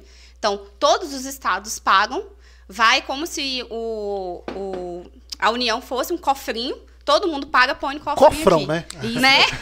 E aí, tipo assim, qual estado tá precisando? Ah, fulano tá precisando de tanto, dá tanto pra fulano. Fulano tá precisando de tanto, dá tanto pra fulano. Esses, esse cofrinho, é, eu adorei a analogia, é o tal do fundão, o tal das emendas, o tal do Não, orçamento não. secreto, não tem nada a Não, ver. não, é, é o. Esse de a gente orçamento- pode acompanhar o impostômetro. É. Existe o site, né? Lá em São Paulo tem o, o LED grandão. Existe o impostômetro que todo ano ele vai é, trazendo para o público, para o cidadão, quanto de imposto está sendo arrecadado pela Receita. E aí a gente tem o portal da transparência, onde todo cidadão pode ver para onde esse valor está sendo destinado. Infelizmente, a gente sabe que não é tão transparente assim, né? A gente tem, infelizmente, essas questões no nosso país que tem que ser melhoradas, né? A questão do desvio de dinheiro. Mas é, nesse portal da transparência, ele foi criado para isso. Para você conseguir ver que, por exemplo, olha, eu sou aqui do Sudeste, a gente é mais desenvolvido, não precisa tanto política pública, mas eu não tenho problema de entender que está sendo destinado para uma, uma cidade no Nordeste que precisa de uma política pública mais ativa. né? E aí, só respondendo, Babi, né, sobre as emendas parlamentares, as emendas, é, o deputado tem uma base, ele trabalha em um local, então ele tem emenda para destinar recursos para aquela base para resolver os problemas daquela região. O orçamento secreto já é outra coisa, é um orçamento dentro do orçamento do governo que foi repassado aí. Qual que é a outra que você falou? Fundão. Fundão. Fundão eleitoral, né, que é o Não, é, isso aí eu é, tô o ligado. fundão, o que que acontece, né? A gente tinha, há uns anos atrás, empresas Uhum. é, bancando aí as candidaturas, e aí não, não precisa nem falar o que que deu, né? né? e aí deu aquela confusão toda lá, e para não ter as empresas mais bancando, somente pessoa física, então criaram aí o fundo Uhum. O eleitoral, fundo eleitoral. aonde né, o governo banca as, As candidaturas, candidaturas. dos políticos. Porque é, bancar a candidatura de político para PJ tinha muito benefício. Sim, é, Isso aí. eu- eu não- nós não vamos entrar na reforma tributária agora, Agora. mas só complementando o que você falou, é, o Tarcísio, se eu não me engano, né, se eu não estiver falando Que bobagem, é o governador de São Paulo. governador de São Paulo, ele foi um pouco resistente, depois ele acabou sendo a favor da reforma, Uhum. justamente pelo que você falou. Segundo ele, eh, São Paulo ela eh, ma- mandava um valor muito alto distribu- e não era não voltava para o estado que Sim. ele Não volta. precisava e segundo os dados São Paulo hoje tem a população mais pobre não eh, porque o esta- é o estado mais populoso Por renda Uhum. per capita, né? Isso. aí. então ele estava um pouco mas nós vamos entrar um nisso pouco depois, resistente. pouco É, resistente Aí a gente vai na disso. questão da, dos projetos. Então, é, por isso que é tão importante, eu acredito, eu tenho uma concepção que ah, no nosso país a gente precisa, junto na educação básica, incluir duas matérias. É, educação financeira e educação, e educação política. A Total. gente precisa entender. e- é, Três matérias. né? Empreendedorismo, exatamente, três matérias. A gente precisa entender para onde vai o nosso dinheiro e o que que o pessoal que está lá faz, né? O que que o deputado faz? O que que Sim. o que que o vereador que está aqui É. dentro da nossa cidade faz? Gente, tem é, reunião pública toda semana. Uhum. Vai, gente, a- a- e- cobra, porque a gente vive num, num país muito populoso. Então, se a população não se unir para cobrar, a gente vai ficar nessa onda que a gente já tá. É, você é a favor da notinha do supermercado, das lojas saírem com o valor do imposto que você está pagando, igual nos Estados Unidos? Sou super a favor. Eu acho que quanto mais transparência, melhor. É o famoso quem não deve, não teme. Quanto mais transparente, mais a população vai se identificar o quanto ele realmente está pagando e aí ele começa a cobrar. Uai, gente, por que, que tá com esse buraco aqui se eu pago tanto de imposto? Não, vamos cobrar. Imagina, Eu acho que precisa vir esse movimento mesmo de entender o que, que acontece com o nosso dinheiro, porque o dinheiro é nosso. Às vezes a pessoa fala assim: ah, eu acho um absurdo a pessoa pegar a Bolsa Família. É nosso dinheiro, a pessoa precisa. Eu acho um absurdo, às vezes, não ter uma fiscalização de quem está usando o Bolsa Família. Porque tem gente que precisa. Tem Claro, gente que vive em situação claro. de miséria. Sim. Agora, infelizmente, tem gente também Que abusa. que abusa. Eu sou contra não ter uma fiscalização, mas políticas públicas têm que ser feitas. Claro, e a gente, é, quem ganha mais, paga mais para poder financiar isso. Sim, o imposto está mais voltado para renda do Isso. que para o consumo. É, o problema não é pagar, o problema é não ver retorno. É, eu, É verdade. Eu gostaria muito, imagina, é, o povo ir no supermercado, olhar lá, a comprinha deu 300 reais e descobrir que 100 reais... Mas já tem, né? Já tem. Não, você tem, é, você tem nas notas fiscais uns valores aproximados. Aproximado. Aproximados. Mas, por exemplo, Mas- você comprar... né, Mas com a qualquer- transparência que é fora, não é? não, mas- mas real oficial não. Porque lá fora Mas já tem lá, já tem lá o imposto e tal, o valor total. tem né? os valores aproximados, Aproximados, de alguns impostos. Sim. Ali não engloba todos os impostos. Acho que Mas, o, por o- exemplo, o municipal supor, mesmo, acho que não tem, né? o municipal não tem, tem muitos que não tem. Igual pra- lá no- nos Estados Unidos, você vai ver o produto na etiqueta, ele é Sim. valor X. Aí ele fala, olha, se você comprar é, na Califórnia, ele é mais 6%, no Texas ele é Sim. tanto por Por isso que as pessoas, quando vão para os Estados Unidos, querem ir na Flórida, que tem um imposto mais Menor. barato. Então, para comprar, sai mais barato. Sai mais Do que barato. ele comprar na Califórnia, por exemplo. Sim. Porque lá essa transparência ela é mais Aham. é, usada, né? Mais transparente. mais transparente. E aí, Sendo gente? redundante. E aí, gente, vamos voltar então para contabilidade. É... Maria Rita, a contabilidade em Ponte Nova hoje. Nós temos aqui um comércio muito forte. Né? Sim. Ponte Nova é referência aqui do comércio, graças a Deus. Temos aqui também grandes empresas Sim. é, aqui na nossa cidade, né? A gente é, vê que talvez em algumas empresas aqui falta até mão de obra, né, Babilas? Sim, verdade. É, tem uma dificuldade, o empresário tem uma dificuldade para arrumar mão de obra. Como é que você vê a, a contabilidade aqui em Ponte Nova, né? Nós temos aí né, grandes contadores aqui, Sim. podemos dar alguns exemplos, né? O Chico Augusto, que é contador aí dos sunocultores, Domingos Caríssimo, o Granato e outros. É, como é que você vê a contabilidade aqui em Ponte Nova com as pessoas que iniciaram né, esse trabalho e hoje com essa pessoal mais jovem que está chegando? Olha, eu vejo aqui em Ponte Nova muito essa mudança dessa modernização, né, de, de informatizar. Então, é, muitos escritórios antes eram era muito resistente à questão de documento digital, a questão de passar para o digital, por conta mesmo de é, funcionou até aqui desse jeito, então não vai, vamos continuar né, dessa forma. É, eu vejo a nossa classe contábil aqui bem adaptável né, diante de tudo que acontece, a gente é bem adaptável. Então, os escritórios mais eh, de né, mais história aí na nossa cidade vem passando por essa transição de uma forma muito eh, muito muito tranquila. Para mim, né, que já venho nessa geração nova, é muito mais fácil. Sim. É muito mais palpável o digital, né? Eu tenho total tranquilidade de chegar para um cliente novo e falar, olha, vamos fazer um arquivo digital, porque você tem um benefício, você não fica com papel aí gastando, você não vai ficar com aquele arquivo físico.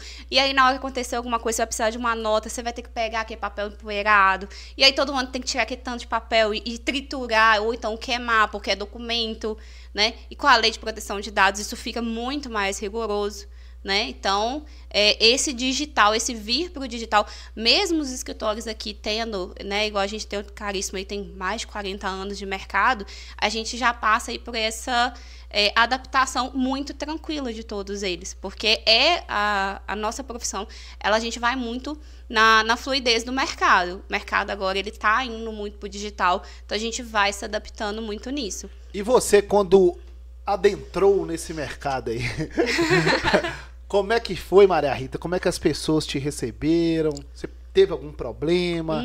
é, isso tive. era, né, a gente pega um tempo atrás, hoje, né, a mulher tá aí comandando todas as áreas, mas a contabilidade era um espaço Sim. muito masculino. Como é que Sim. foi pra você quando você entrou aí nessa área aqui na nossa cidade, que a gente sabe, né, que as coisas não são tão fáceis. Foi desafiador por ser mulher e por ser nova. Então, a, a gente criar essa credibilidade numa cidade pequena, né, no interior, é, é mais trabalhoso, né? Não é impossível, mas é mais trabalhoso. Eu tive situações de, tipo assim, é, co- ditos colegas né, de profissão me passaram em trote, é, falando que era do Conselho de Contabilidade, falando que tinha me denunciado por causa do Instagram, por causa da forma que eu abordo as demandas no Instagram e tal. E aí cheguei ao ponto de liguei pro conselho e falei assim, olha, recebi uma ligação assim, assim, assim, falando que é uma denúncia, eu não tô entendendo. Falei, não, teve nada disso não, não surgiu nada disso não. Porque o novo incomoda. O novo incomoda. Para mim, foi bem desafiador. Né? Tem, é, eu já tive, infelizmente, colegas que fizeram desdém por ser mulher, por ser nova. Tipo assim, não, não, isso aqui você não olha, não, que você não vai entender. Falei, olha, então tá bom, tudo bem. E aí a gente, né, faz a fina e segue. Mas fina, faz a fina. Porque a gente não quer gastar nosso réu primário, né? É, Nós vamos deixar o nosso réu primário para outra coisa. A beleza. Né? Então a gente mostra que a gente é superior. Mulher tem essa questão de saber ter esse jogo de cintura muito bem. Fácil não, não foi. Tive muita. Vi muita resistência de alguns colegas, de, de como tive aplausos de uns, vi muitas vaias de outros, mas o, o prego que destaca ele é martelado. Né? A minha ideia no digital é mostrar para as pessoas realmente a informação. Eu não produzo informação, eu trago o que a legislação manda. E às vezes, você falou a questão dos contadores é, muito antigos, muito arcaicos, tem muito contador tinha muito contador, acredito que hoje no mercado não deve ter isso mais, que gosta dessa questão do cliente não saber o que está fazendo, gosta desse mistério. Não, isso aqui é eu que entendo. Não, aqui você deixa. Aqui você deixa que é eu que entendo. Não tem essa questão de Como se não fosse ajudar. impossível viver sem ele. E não é, gente, não é a questão, não é essa. Quando você tem a tranquilidade e a segurança de explicar para a pessoa, eu já tive reunião com um empresário que era do setor de suinocultura. Eu expliquei uma DRE explicando como se fosse uma movimentação de granja. Já tive uma questão que era Legal. com médico, que era questão voltada a medicamento. Então, é você tirar da realidade do contabilizez e trazer para a realidade do, do seu cliente. Então, esses, esses colegas né, mais conservadores não gostam dessa questão. Só que tem mercado para todo mundo. É aquele negócio, preço e valor. Sim. Cada um procura o seu. E É, aí- Pode, Pode falar. pode. Não, e a estratégia para se posicionar? Como é que foi? Olha, eu comecei muito perdida, né? A Aline, ela, ela sabe, né? Ela me ajudou muito nesse É, início isso do aí, Essa digital. mulher é uma potência. Olha, Nossa, tá vendo, Todos gente? os lugares. Tá em A todos Aline, os lugares. Ela e a Ana Flávia me ajudaram muito na questão do posicionamento do digital, porque eu sempre tive. Eu lembro que eu falei com elas assim, gente, a minha ideia é isso aqui, ó. Eu gosto de mostrar que não é um bicho de sete cabeças. Por quê? Eu amo essa profissão. Eu me encontrei nessa profissão. Né? Eu falo que eu tenho tatuado na pele e na alma, porque é o que eu amo fazer. É a minha missão de vida. Só que eu não sabia como passar isso. E eu lembro que a Aline chegou lá e eu falei, Aline, porque, pelo amor de Deus, porque eu não sei fazer. Eu... Ela falou assim, qual que é o seu público? Eu falei, todo mundo, porque todo mundo paga imposto. Não, mas a gente tem que delimitar, a gente tem que olhar isso, olhar aquilo. Então aí nisso eu fui trazendo né, essa questão do digital, que é trazer informação para todos. Então, como eu sou professora, tem coisa que eu faço direcionado a alunos de contabilidade, algumas dicas, algumas coisas né, nesse sentido, mas é principalmente trazer informação para o cidadão comum, dele entender é, quando ele pede demissão, o que, que ele tem direito. Quando a empresa manda embora, o que, que tem direito. Ah, é, quando o a empresa, o funcionário ficou recluso, tem direito ao auxílio reclusão? Como que funciona? Ah, como que eu faço? é, eu, eu pago mais imposto se eu pegar, comprar produto de fora do estado?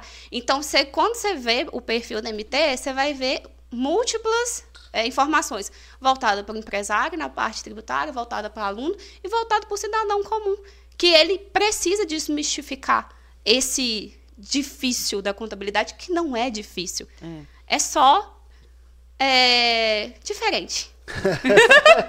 não é difícil, é diferente. É, falando de empresário e tudo mais, o empreendedorismo está muito em alta, né? Uhum. Depois da pandemia, todo mundo. Todo mundo não, mas assim, eu acredito que uma maior parte de pessoas começaram a empreender ou que não empreenderam, tiveram alguém ali na família ou nos amigos que começou e que está popularizando um pouco mais essa palavra e essa questão também que eu acho que, assim como a contabilidade, estava muito distante de muita gente até outro dia. Sim. Como que você vê isso? É, Você acha isso positivo? Você, pode, você acha que isso pode estar crescendo de uma forma sem muita orientação, sem muita informação? Como Eu- que você vê isso? Eu acho o empreendedorismo muito positivo, mas como qualquer é, empresa, é uma empresa. Eu acho que a gente, que o, empre- o empreendedor que vem, que nasce, seja aí, por exemplo, né, a Deise que faz a produção em casa, ou o, o Rômulo lá no Raro, o Rômulo e Rafaela, que já, já tem um estabelecimento específico, os dois precisam da mesma orientação. A questão é que não pode banalizar a- o, empreendedor. O empreendedor, ele é uma profissão. Ele tem que estudar. Você não nasce empreendedor, você se torna empreendedor. Você nasce ali com um tino de, de liderança, de, de um, um start de um entendimento e tal. Mas o empreendedor, ele é criado. Você molda a sua liderança, você molda o seu empreendedorismo. Então, o empreendedor que nasce sabendo que todos os dias né? Por isso que uma coisa que eu, que eu falei, que eu sou a eterna aluna da vida. Se você acordou e dormiu do mesmo jeito, tá errado. Tá errado. Todo dia é uma oportunidade nova para você aprender alguma coisa. Você tem que aprender.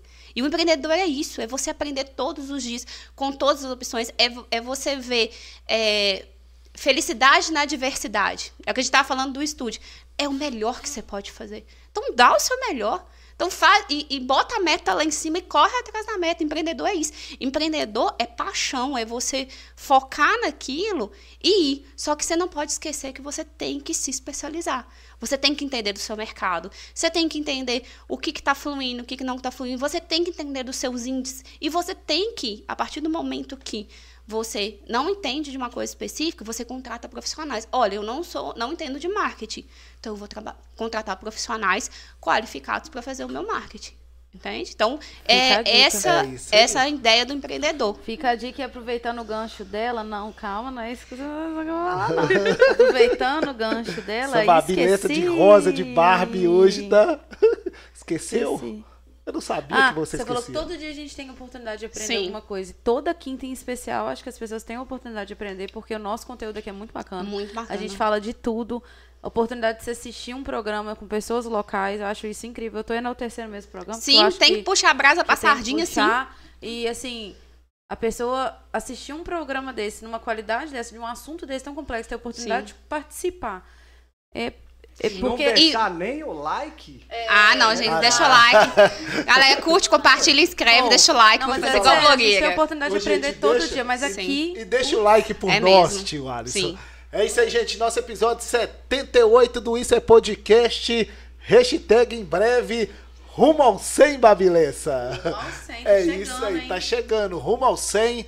Nós vamos fazer essa história né, na nossa região aqui. Daqui a pouco, Maria Rita vai falar sobre podcast também, porque a mulher assiste podcast o dia inteiro, Sou Babilessa. podcasteira mesmo, Podcasteira. todo dia.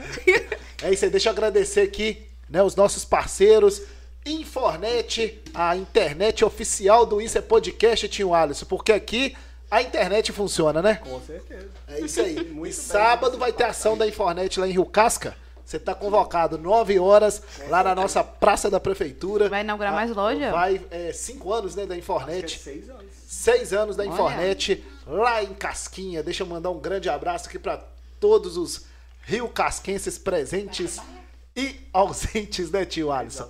Agradecer a Infornet, Arena 10, Medida Certa, Construbel, Connect, MT Contabilidade.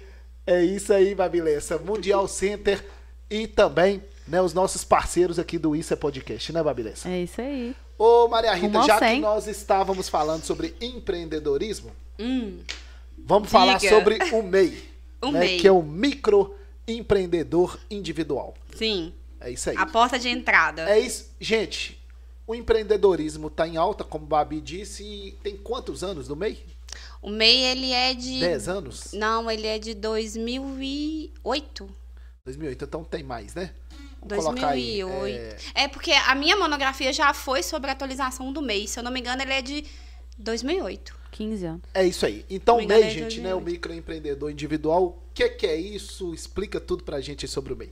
Então, o MEI, ele surgiu como uma proposta do governo para regularizar os principais prestadores de serviço que trabalhavam na informalidade. Então, todo ano, desde quando o MEI foi criado, todo ano existem atividades que entram no, na opção que podem ser MEI e atividades que saem.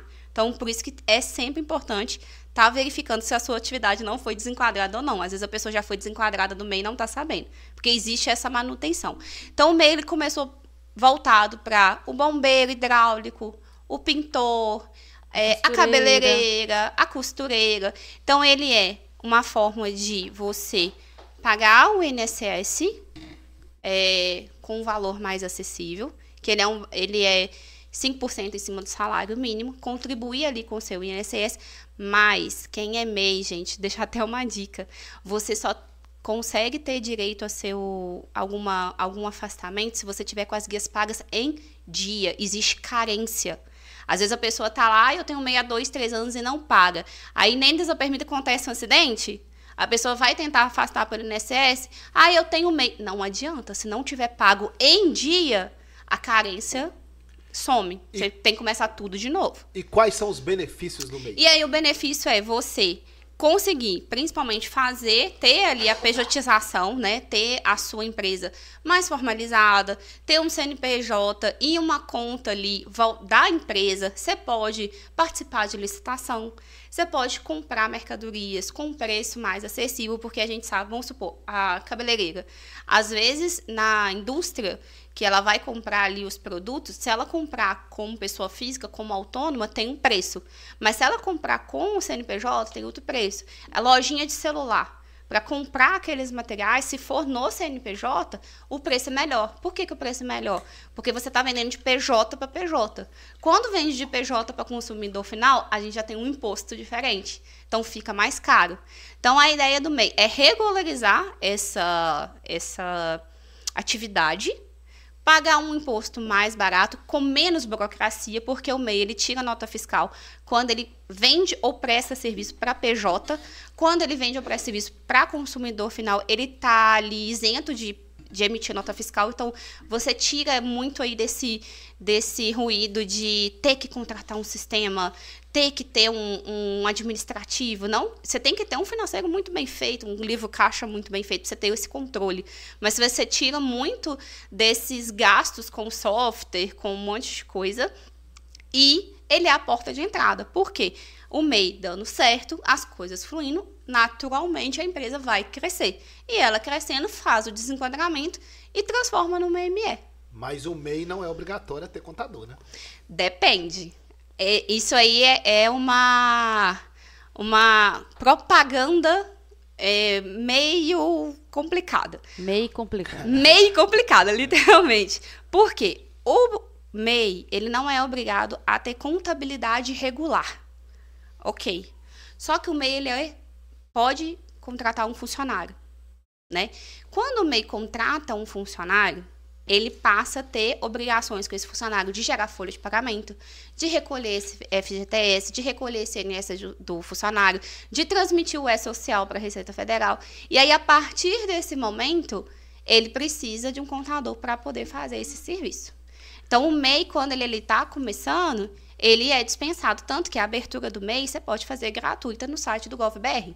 Existem é, profissionais que cobram para fazer isso? Existe, porque é a sua prestação de serviço, a, a, abertura. Mas você pode fazer abertura gratuitamente no site, você pode fazer abertura do MEI gratuitamente no Sebrae ou na Sala Mineira. A declaração anual você pode fazer gratuitamente na, no Sebrae e na Sala Mineira. Agora, a partir do momento que você tem um funcionário, você precisa de fazer cálculo de férias, fazer cálculo de rescisão, enviar folha de pagamento para a Receita, aí você precisa de uma contabilidade. Então, para a gente né, concluir isso aí, o MEI sem funcionário, ele segue sozinho. O MEI com funcionário tem que ter um contador. Tem que ter um contador. E se assim sempre optar, né? se assim optar, porque pode ter um contador também para ajudar a fazer aquele planejamento, ajudar a fazer os controles, ajudar a ver se a empresa vai estourar ou não, se é o momento certo de desenquadrar ou não. Então, é sempre ideal que procure um contador. Eu geralmente indico para pelo menos procurar um contador na hora de fazer a, a abertura da empresa. Sim. Eu geralmente, quando chega empresário lá no escritório, é, eu gosto de sentar e falar e explicar para ele, né, um pouco disso, dessa questão de, Olha, você faz um controle de caixa? Então, faça um controle de caixa. Eu, eu indico planilhas, eu indico sistemas gratuitos que a ideia do MEI é realmente é, ter baixo custo. Então, eu geralmente indico coisas que vai ajudar ele a ter esse baixo custo. E eu faço essas orientações. Por exemplo, salão tem que ter uma vara sanitária.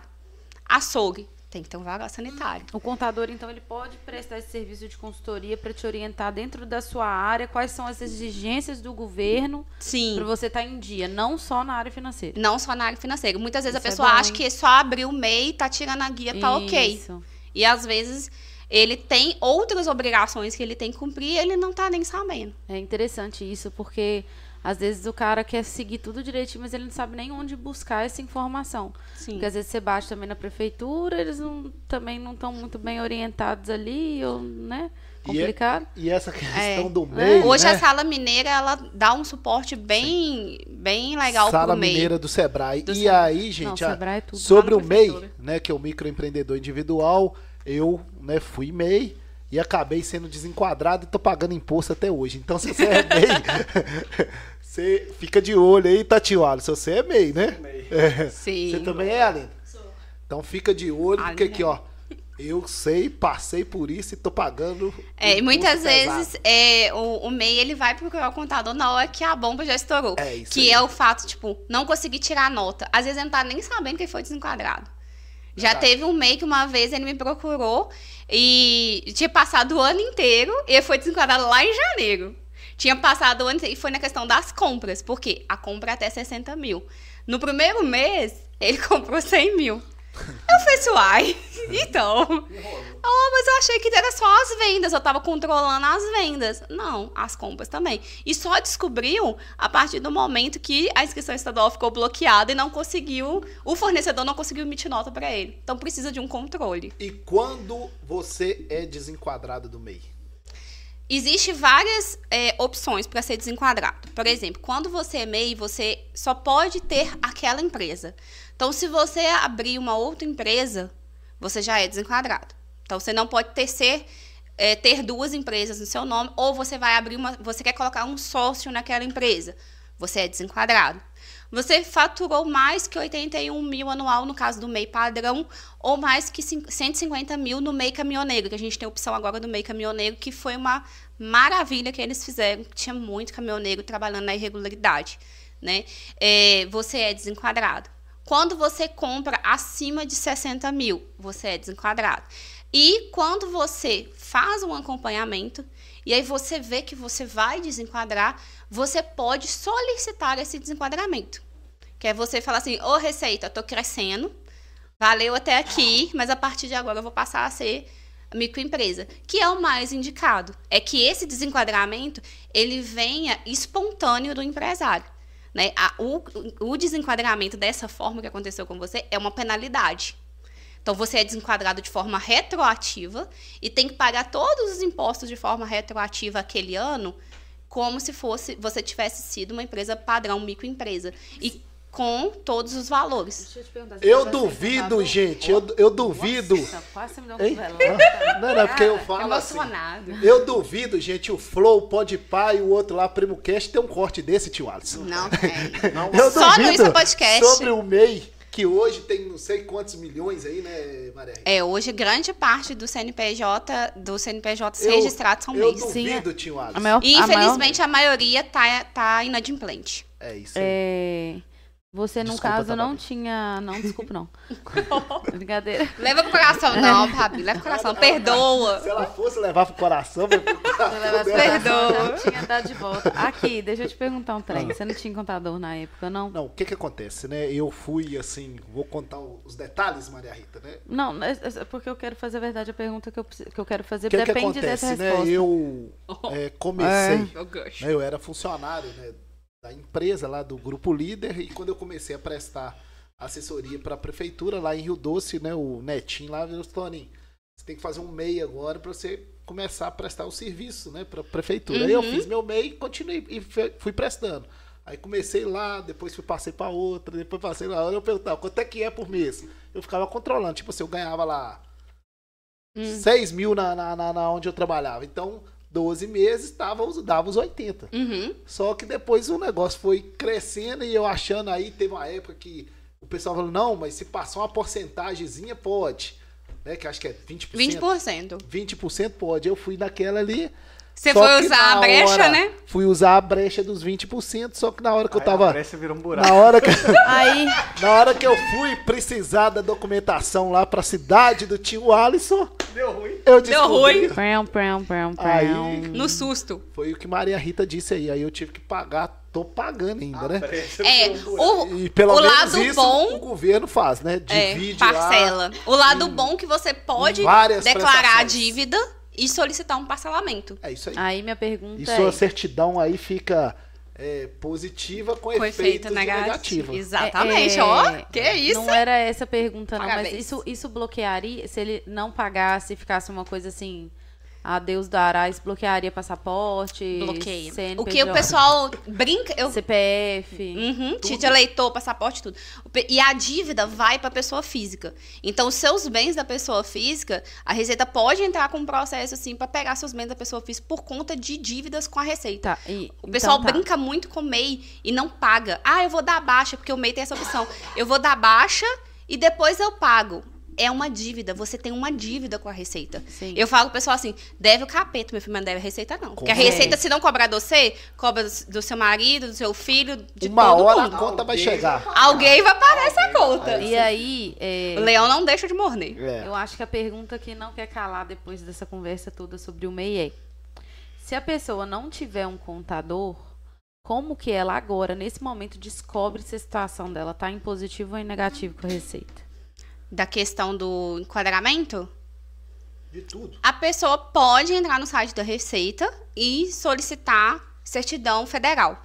Se essa certidão federal sair negativa, até aquele momento a Receita ainda não bloqueou, porque às vezes aconte- acontece da pessoa estar ali e ainda não é, a Receita não notificou. Existe um prazo ali, né, de notificação.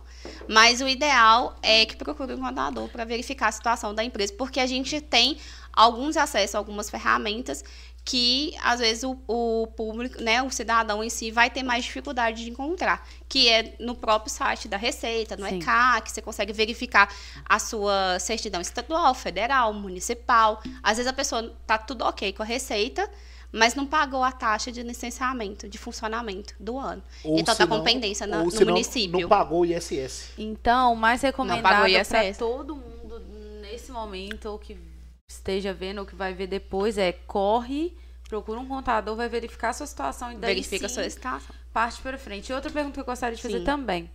É... Uma pessoa que não é MEI, Uhum. mas ela tá vendendo, ela não tem CNPJ ou sei lá, e tá vendendo. Tá comprando e vendendo. Como é, Sem nota. Aham.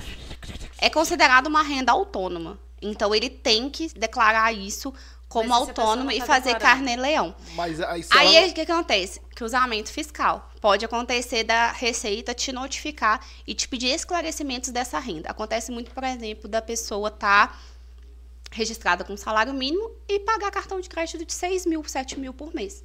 O que, que a Receita faz? Fulano, me explica aqui de onde está vindo essa renda. Porque o que, que a Receita entende? Qualquer dinheiro não, que não que vem não seja aleatório, declarado, ele tá perdendo a parte dele. Então é isso aí. Então, Ou- assim, esse ou- recado vai para ou, pessoas aí. ou ele, ou esse dinheiro aí, Babilessa, pode estar vindo das coisas irregulares. Das entendeu? coisas Não, é, ilícitas. O que, ilícitas. que a Receita entende? É. Ou é sonegado, É. ou é ilícito. Você sabia que o contador, todo ano, a gente tem que fazer uma declaração que nossos clientes não recebem nenhum dinheiro de eh, tráfico de drogas e de financiamento ao, ao tráfico? Porque se a gente identificar dentro da, da movimentação da empresa que está tendo alguma irregularidade que pode ser financiamento ao tráfico ou lavagem de dinheiro, a gente é obrigado a notificar a Receita. Por quê? Tudo que acontece na empresa, o contador é corresponsável. A gente responde civil e, e- e criminalmente como corresponsável da empresa. Então, vamos supor, é, você tinha um contador lá na, na, na época e aconteceu alguma coisa e vai ter que retificar alguma, alguma informação para a Receita. Você pagou no horário daquela época, você tem o direito de exigir que ele retifique sem te cobrar nada, se foi um erro dele. Agora, se você for pagar outro contador para fazer isso, você tem direito de cobrar na justiça ele o honorário que o outro contador te cobrou. Porque é responsabilidade dele que ele faça aquilo que ele recebeu. Da mesma forma que o contador não pode segurar documento de cliente. Nenhum. Porque o documento é da empresa. Se o contador falar com você assim, não, não vou te dar seu documento, não, não sei o que, não sei o que, você pode chegar com a polícia, fazer um BO. Olha, ele está segurando os meus documentos. Então, a gente responde de forma civil e criminal pela questão da empresa. A gente vê a situação que aconteceu com o contador da Ricardo Elétrico. Até que ele provou que ele não tinha ciência do que estava acontecendo, ele ficou preso. Vamos ver na Americanas agora o que vai dar. Será que dá algum. É. Dá, né? Alguma coisa dá. Não, mas peraí, deixa eu complementar aqui o negócio aqui do tráfico. Só de droga ou qualquer tipo de tráfico? Não, aí ele vai te pedir explicação, ele vai tentar é, puxar o lastro. A primeira receita te, te pergunta. A receita não chega botando o dedo na sua cara. Ele vai te Sim. perguntar: olha, o que, que é isso? Qual que é a, a, a sua resposta disso? Ah, não, eu tô fazendo uma renda extra, realmente, eu tô comprando. Ah, tô comprando na, na, na Shopee e tô é, revendendo aqui. E aí vai falar assim, ok, então a gente vai. Você vai pagar os tributos em cima disso e a partir de agora a gente vai te orientar a você abrir um CNPJ para fazer essa, essa movimentação. Depois disso, se você não se regularizar, aí ele vem de novo. Ele vem de novo. Então, Então, se a pessoa tá vendendo palitinho. E aí ela tá lá no cartão de crédito dela comprando. Tá dando certo, tá vendendo muito palitinho, azul, rosa. 7 mil reais, 7 mil reais, ela não tá declarando aquilo ali. Por mais que 7 mil seja uma coisa aos olhos da Receita, parece que é uma coisa não fez Mesmo assim pode acontecer. 7 mil é muito aos olhos da Receita. Porque acima ali de 2 mil mensal, você já teria uma, um imposto de renda a pagar. Uma média de 2 mil, 2.500 mensal. Você já tinha um imposto, teria um imposto de renda a pagar se você fosse autônomo. Então, a Receita, qualquer valor acima disso, a Receita já fica de olho. Hoje, você não deposita dinheiro em caixa eletrônico, vamos supor, 30 mil em espécie. Você tem que, você tem que digitar o CPF. o. CPF e você tem que colocar o motivo daquele dinheiro. Por quê? Por causa dessas declarações de onde está vindo esse dinheiro. E outra coisa, Não. a Receita Federal, gente, tá de olho no Instagram aqui, ó. Então, Muita quando rede você social. Declara mil, mas tá viajando demais, alguma coisa tá errada, né? Verdade. Ó, eu falo pro pessoal assim, cartão de crédito não empresta pros outros. É. Porque não é porque. Ah, mas, deixa é, mas o banco me deu o limite. O banco, ele vai te dar o limite, ele é, ele é uma empresa de crédito, ele é pra isso, ele, é, ele, Ele ganha vende dinheiro no você. dinheiro. E outro detalhe, a gente pega dinheiro. aí, gente, o empresário, né? Quando o empresário vai lá no banco e pega um dinheiro emprestado, todo mundo, você é doido, você pegou dinheiro emprestado, Ô, gente. Os grandes empresários do Brasil pegaram dinheiro emprestado no banco. ou no Sim. BNDES, ou no outro banco, Sim. em qualquer banco. Existe Isso, muito pô, uma perspectiva de banco você. É empresa de crédito. Em- É, exatamente, de a empresa venda de crédito. de. Existe muito uma perspectiva de você já, é, rodar com capital de terceiros. A partir do momento que sua empresa está estabilizada, é, dependendo ali da situação da empresa, a gente faz ali uma, uma projeção e dependendo da situação do investimento que ele quer, é muito mais viável é, se dentro das taxas de juros estiver ok, você pegar aquilo ali e rodar com capital de terceiro do que tirar dentro da sua empresa. Então, tem situações que sim, é mais vantajoso você pegar no banco. Existe, é, é, igual respondendo o rapaz, existe, por exemplo, é, linhas de crédito do Pronamp, onde você pega e fica quase um ano de carência para pagar 12 e paga meses, com é. valores mais é, em conta, ver questão de juros. Então, tem sim, porque é vantajoso para o governo você crescer. Você cresce, você paga mais imposto. Gera mais renda. Gera mais renda, gera mais Emprego. trabalho, mais emprego, então você paga mais imposto. Então, o pessoal tem que ficar muito de olho nessas vendas. No Pix, maquininha de cartão, a pessoa fala assim, ah, me deu maquininha de cartão. E às vezes a pessoa fica meio, então fica anos rodando maquininha de cartão. Ah, não fui desenquadrado, tá bom. Vai lá na declaração, coloca lá que faturou 80 mil e na maquininha de, cartão tá- de cartão tá passando 100 mil, 200 mil, 300 mil. Ah, um ano deu, dois anos deu. Gente, Receita não vai pegar você com um ano, não. É muito mais vantagem para ela esperar cinco anos. E é o que você falou do retroativo. Exatamente. Ele vai é esperar aí, dar cinco anos pra te pegar. Por quê? Porque é mais vantagem pra ele. Porque quanto mais. Se você fez um ano, no outro ano você fez, você tá ciente. No terceiro você fez, você tá ciente. O leão Então, espera engorda. Ele espera a hora certa pra dar a bocada. Aí ele dá a bocada e aí, filhinho, tá na hora de regularizar. Então, o melhor é não deixar isso Por isso, no acontecer. final das contas, o resumo do podcast hoje procura um contador. Não é porque você tá aqui, não, tá? Exatamente. Na moral, Porque tem ela já... é muito sincera, você já sabe, você acompanha, Eu você sei. sabe como é é. Nossa senhora. Fala, tio Alisson. Aqui, lá em Rio Casca, vou até tirar esse fone. Lá em Rio Ô, Casca, dó. acontece assim. Eu vou comprar no trailer.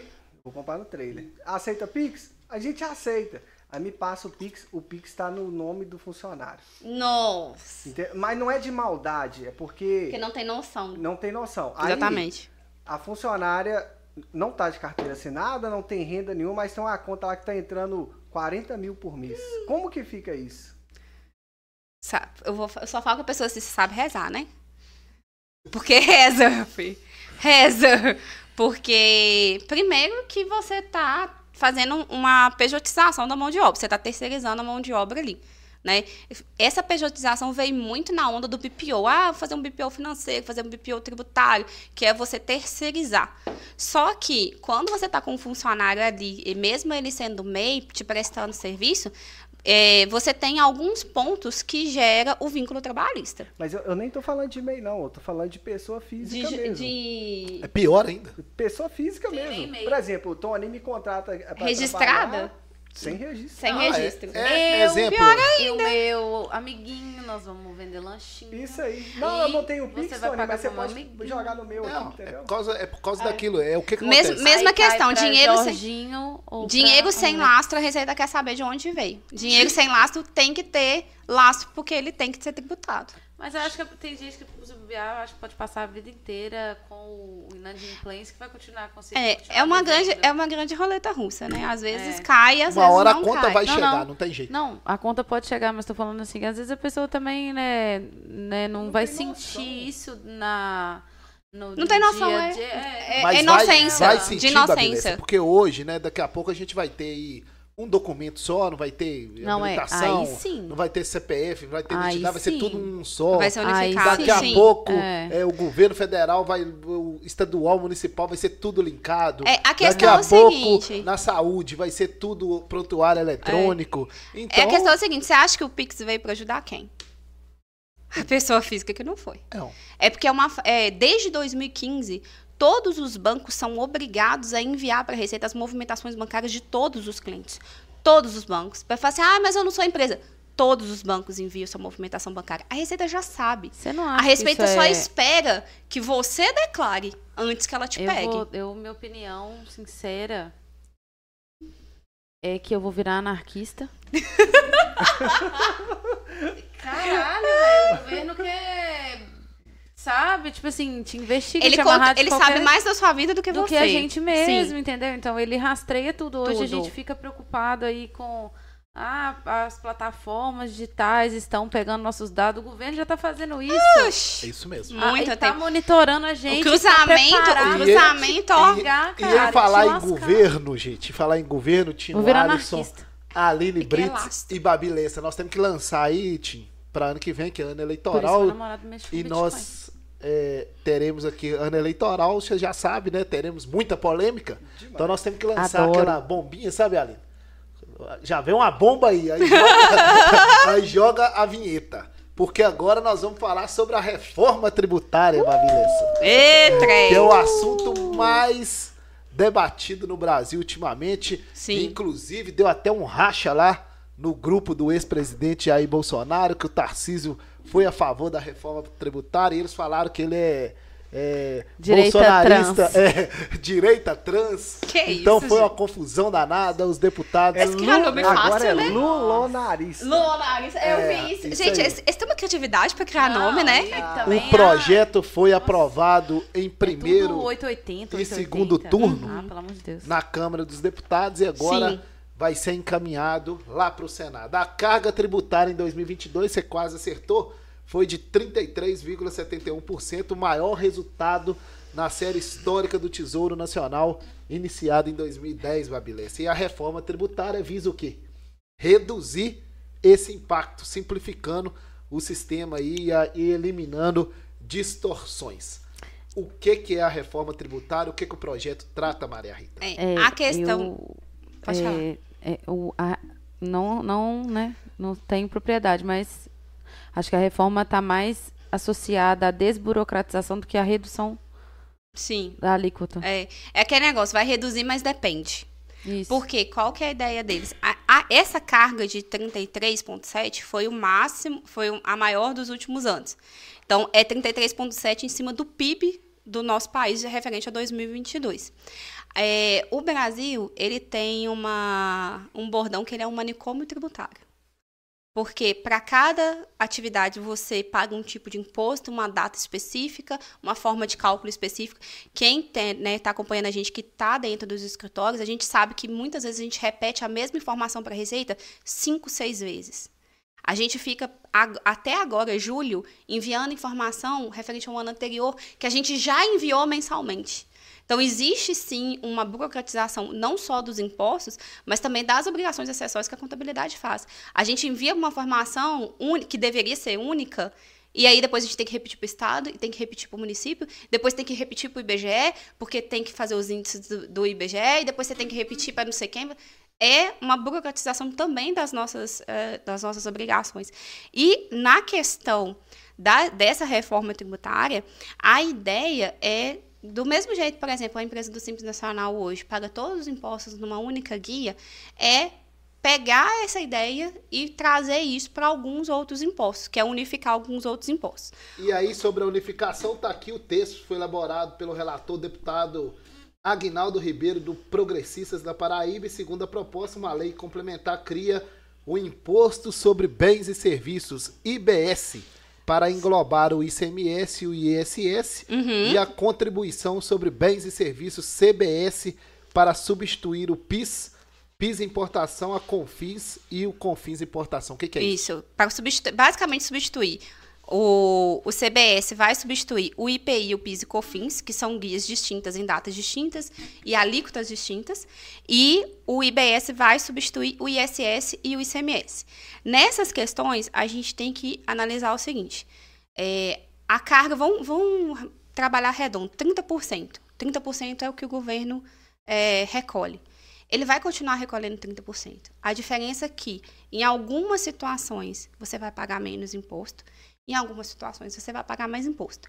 Qual que é a projeção? Por exemplo, as linhas é, cesta básica, produtos de cesta básica. Produto de cesta básica, ele tem algumas isenções de ICMS.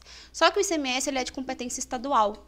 Então, depende do Estado. Tem benefício? Tem, mas depende. É o famoso... É, a regra, é, o padrão é não ter padrão. Né? Tem, mas depende. Então, com isso, eles querem unificar essa cobrança toda para a União. E linha branca, né? Geladeira, é, liquidificador, micro-ondas, e essa parte aí toda de, de produção, de industrialização, a ideia é que isso reduz imposto. No remédio, reduz a carga tributária. Porém, em contrapartida, as prestações de serviço vão ser mais tributadas. Por exemplo, hoje a Netflix, a carga tributária dela é de torno de todos os streams, né? É de torno, torno de 14%. Isso vai passar para 25. Então, o, a prestação de serviço do advogado vai ser mais cara, a prestação do dentista vai ser mais caro, a prestação de serviço deles vai ter um imposto maior. Então, vai reduzir, vai, vai sentir impacto no bolso? Depende do que você consome, depende de onde você vai ir. Seu hábito. É, a, a, pela projeção atual, as indústrias vão ser muito beneficiadas, só que em contrapartida, as indústrias, remédios, cesta básica, as questões mais básicas vão ser bem beneficiadas, só que em contrapartida, a prestação de serviço vai ser muito onerosa, principalmente essa questão aí dos, do, do fato de os prestadores de serviço atualmente, eles empregam cerca de 70% da, do, do, dos trabalhadores no Brasil. Mentira. Cerca de 70% dos trabalhadores do sabia. Brasil trabalham para alguém prestador de serviço, é registrado para alguém prestador de serviço. Então, a prestação de serviço é muito forte, mas ela vai ser maior tributada. Com isso, vai, às vezes, reduzir alguma possibilidade. Então, é bom, mas depende. Há discussões? Há discussões. Vai beneficiar para uma coisa, vai né, é, ficar mais oneroso para outra. E o que, que você acha sobre esse regime diferenciado aí? Olha, eu acho que se, como tudo no papel é lindo, No papel é lindo.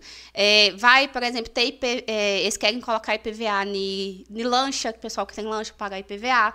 Vai aumentar o tributo de herança, questão, né? Hoje a gente tem sim um imposto, né?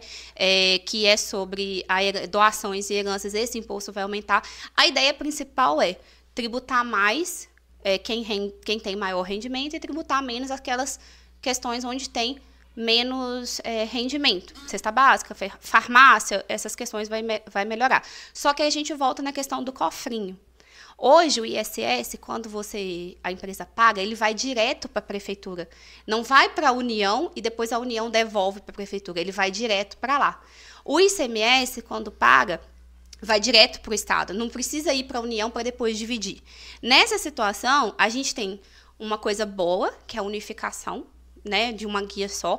Porém, em contrapartida, o dinheiro vai todo para a União e depois ele vai ser redistribuído para os municípios e para os estados. Então, em contrapartida, pode ser que algumas outras demandas fiquem mais onerosas quando você depender de políticas públicas. Então, tudo é bom, mas depende. Então, tem muita discussão ainda pela frente. É, tem, né, ainda ser, vai ser votado pelo é, Senado. Já foi o né? tal do IVA. O IVA ele é essa questão do de você tributar tudo num imposto só, de você ter essa conscientização de quanto, quanto que você está pagando. Né? Então ainda tem é mais somar discussão. os percentuais que Sim. já existem e transformar em transformar um numa coisa só. Mas ainda é essa questão da, da reforma tributária, o pessoal fala assim: "Ah, né? No dia seguinte que saiu, né, já teve empresário que me ligou, que estava meio desesperado e tal. Não precisa desesperar, porque é, ainda está em votação. E mesmo, né, vamos supor, vai mudar a partir de agora. A gente tem um período aí de nove anos de transição, adaptação. de adaptação. Não vai ser do dia para a noite. Não vai hoje um, um imposto que é 10%. É, não é um imposto que é 10% e vai amanhã está em 25%. Não. Uhum. Vai estar tá em 10%, vai estar tá em 11% vai estar em 15 é, e até e... gradativamente chegar no plano. E, e a agora... ideia é, é a ideia, igual você falou no papel, é tudo muito lindo, né? É criar uhum. um é, criar, é ter um órgão regulamentador que seria é, fiscalizado pelos governadores e os prefeitos, se eu não me engano. É, e eu das capitais para eles definirem essa distribuição. Esse, essa distribuição, sim. Isso. E aí, gente. A ideia é ter uma proposta... distribuição mais é, justa. justa a né? ideia, na teoria, é. Aí, na teoria é, é linda e é, necessária. É. Isso, exatamente. Sim. E a proposta agora vai para o Senado, foi aprovada na Sim. Câmara e provavelmente vai ter emenda, né? Então. Né? Vai aprovar, é, meu filho. Tem muito benefício, por exemplo, medicamento vinculado ao câncer, dele ser totalmente isento de imposto. Isso outros medicamentos de ter uma redução de no mínimo 50%. E pro, tem muita coisa boa. E pro, e pro comerciante? O comerciante tem uma loja de roupa ali. Vai ser bom para ele? Como é que vai ser?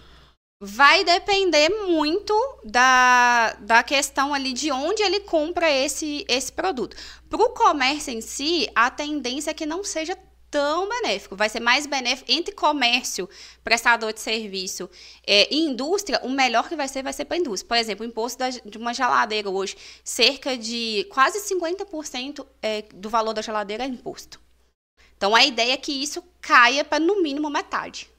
Então, para o comerciante e para o prestador de serviço, deve dar um pouquinho de oneração, por causa da cadeia de, de recolhimento, né? De tributação. Abra a câmera aí, Tio Alisson. O Construbel tá passando aqui, ó. Né? Agora já Mudou. veio pro corte do Isso é Podcast.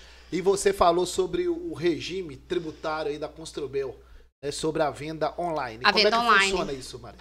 Então, a venda online é uma coisa que já existia, né? Mas na pandemia tomou essa proporção muito muito grande de você fazer vendas não presenciais.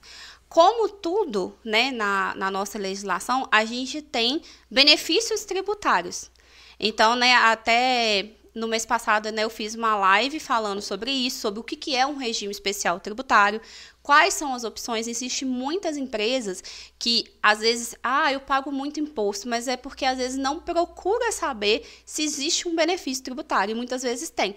Então, esse regime é, tributário, para as empresas voltadas para o não presencial, tem muitos benefícios, mas vai variar da atividade da empresa, do estado onde a empresa está, do incentivo daquele estado, de para onde essa empresa está vendendo. Então, é, tudo depende. a, a, a principal resposta dentro da contabilidade é depende. Então a gente tem que sentar e analisar. Mas as vendas é, online, elas têm a tendência de ter um preço competitivo muito melhor, porque elas são tributadas de forma mais reduzida. Entendeu? É isso. É, e, e tendem a ter um custo menor de. Enfim, vou entrar nisso não. É, né, de armazenamento, às vezes o pessoal assim? é, faz. Ah, não.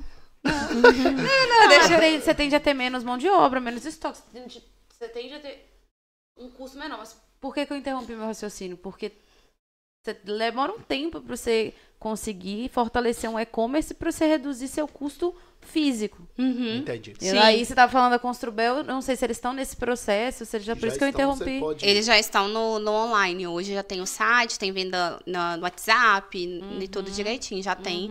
Tem Com a loja tri- física Com- e tem a, o online. Então, a venda online, né? Regime especial tributário, tudo direitinho, tudo Então, legalizado, por exemplo, quando tudo o certinho. cliente vai lá comprar no online, ele tem um valor de desconto se- maior. sempre o preço do online ele é mais incentivado por ter essa carga tributária melhor, né, menor.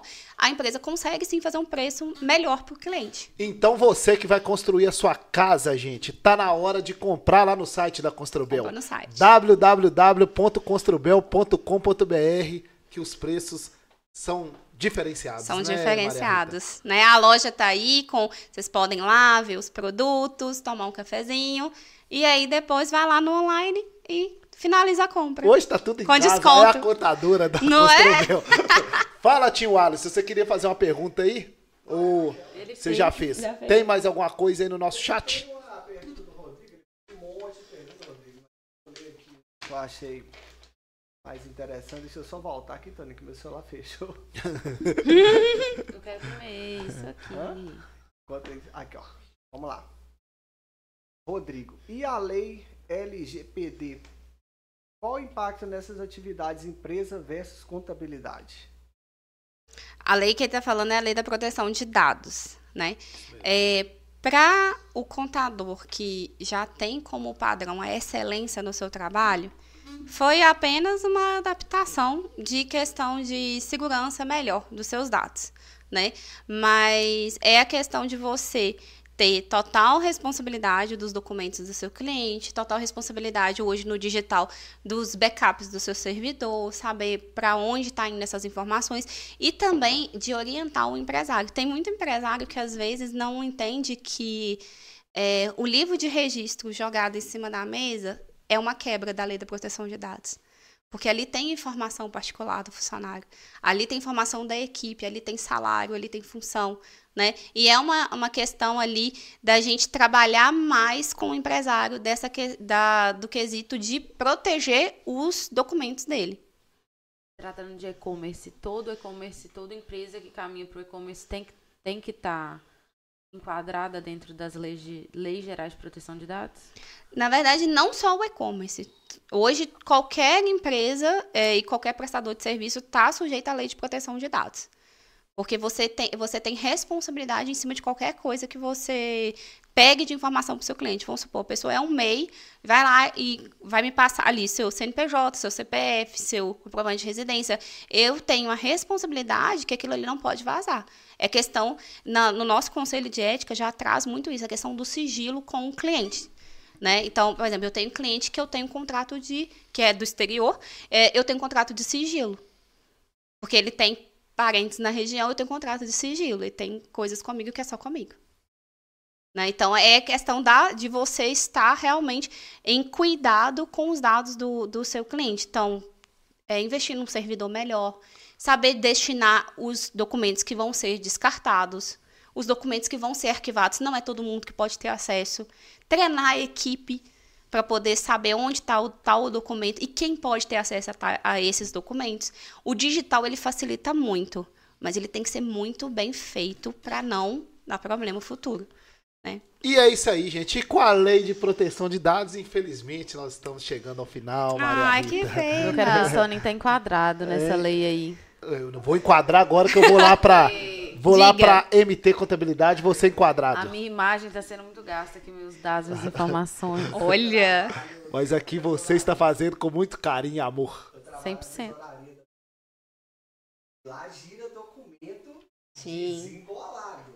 Tem a questão política, tem tudo.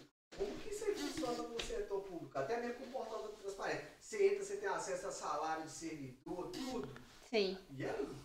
Na verdade, é, independente de ser público ou privado, tem que, eu indico que sempre seja feito um treinamento com a equipe e que a, é, a pessoa tenha consciência da questão do sigilo da sua função.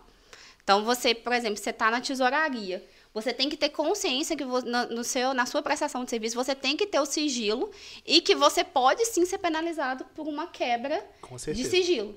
Então, a quebra, é, a lei da proteção de dados, ela veio botar, dar mais força para aquilo que, na verdade, a gente chama de caráter. Que é só você. é, se não te compete, você não pode sentar. Não é seu. Você não pode sentar na mesa do bar e falar que fulano tem isso, tem aquilo, tem aquilo outro. Eu sei muita coisa de cliente meu. Eu não tenho o direito, nem por, por ética ou- e por caráter, de divulgar o que eles têm. Na verdade, a lei de proteção de dados, ela vai trazer isso. Mas no público, né, nós temos a lei de acesso à informação, tio Alisson. Então a Sim. lei de acesso à informação, ela destaca aí o portal da transparência. Você, como ótimo servidor lá do setor de tesouraria da prefeitura, não pode, né, falar, igual a Uhum. Maria Rita disse, mas qualquer cidadão pode acessar Pode acessar. o site da prefeitura, lá de Rio Casca, riocasca.mg.gov.br e saber de tudo, né, salário, diária e tudo É, mais. ele pode, o cidadão ele pode ficar ciente pelo portal da transparência, que é o portal oficial. Isso aí. O que não pode é um funcionário sair falando coisa interna sigilosa de dentro da prefeitura. devido à lei de acesso à informação, Exatamente. que também Porque a gente lembra em época de política, tem contra-cheque dos outros de, tem isso aí faz Nossa isso aí porque hoje, né, a lei de acesso à informação Sim. né, Não, trouxe mas a não, notícia mas para todo mundo. antes Não, o pessoal conseguia até contra-cheque É, físico isso isso a era é. Isso é um absurdo. É um absurdo. Verdade. É quebra de sigilo do funcionário. Maria Rita, quero te Falta de caráter. agradecer. O bate-papo foi muito bacana. Ah, Primeiro te agradecer pelo conteúdo, te agradecer pela parceria e conta pra gente pra gente descontrair no final. Por que que Maria Rita assiste, escuta e ama podcast? Gente, eu amo, sou podcasteira mesmo.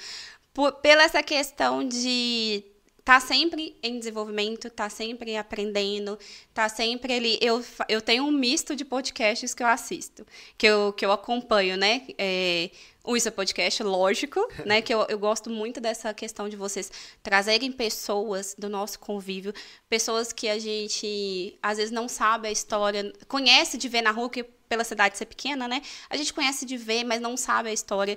É, de se emocionar, igual foi a história do seu pai, né? Eu já tinha uma admiração por ele como, empre- como empresário, empreendedor, mas é uma emoção para a gente que se identifica como empresário conhecer as histórias, né? Então, é dessa questão mesmo de é, evoluir pessoalmente e profissionalmente. Então, tem podcast que eu assisto que já é voltada aí para a área empresarial, tem podcast voltado aí para notícias aleatórias também para poder dar uma uma refrescada, uma relaxada na cabeça. E, por incrível que pareça, eu acho que como eu sempre, eh, eu sempre estudava, né? A minha vida inteira eu estudava escutando rádio. Então, me ajuda a concentrar. Me ajuda muito a concentrar. Se eu coloco uma música, às vezes eu não concentro tanto. Mas se eu estou escutando uma reportagem, Eu alguma também. coisa, me ajuda muito na concentração. É, eu, eu tenho vários motivos que eu aceitei topar entrar para fazer o podcast. Primeiro, E por um causa deles- que meu, meu, meu convite, né? Eu É consigo. recusável, É, né? eu Olha, eu tenho vários motivos pelo que eu entrei e vários pelo que eu continuo. permanece. Tá? Uhum. Mas um, um deles é que eu sou apaixonada com podcast. É, é uma Me mídia acrescenta muito. demais. É. Eu, quando eu gosto do assunto ou da pessoa, eu fico ali. Nó, É. assim, fazendo outras coisas às vezes e ainda consigo sair aprendendo. Você enriquece, coisa. é. Você tem ali conteúdo, você tá dirigindo, você tá escutando, você tá Isso. trabalhando, você tá mexendo em casa, tá fazendo, você tá ali enriquecendo, você tá aprendendo, Isso. né? E é o que eu falei, se você acordou e dormiu, não aprendeu nada, você tá vivendo errado. Isso. É, a gente tá caminhando pro, pro encerramento, meu amigo. Sim, minha amiga, Ô, né? Então, pra gente encerrar, eu queria dizer que você fez muito bem hoje aquilo que você se propõe a fazer na profissão, que é Ah, descomplicar Sim. a contabilidade. Eu sou muito sincera, eu estou saindo daqui hoje com a contabilidade descomplicada. Bom. Você fez um Desamarrou uns negocinhos aqui, ó. Tirou o trauma. Pelo menos você me botou uma luz naquilo que eu devo procurar e me informar Sim. ou orientar. Tá? Então, parabéns. Obrigada. Adorei Eu que agradeço. história, adorei a forma que você fala, que você explica, que você conta as coisas.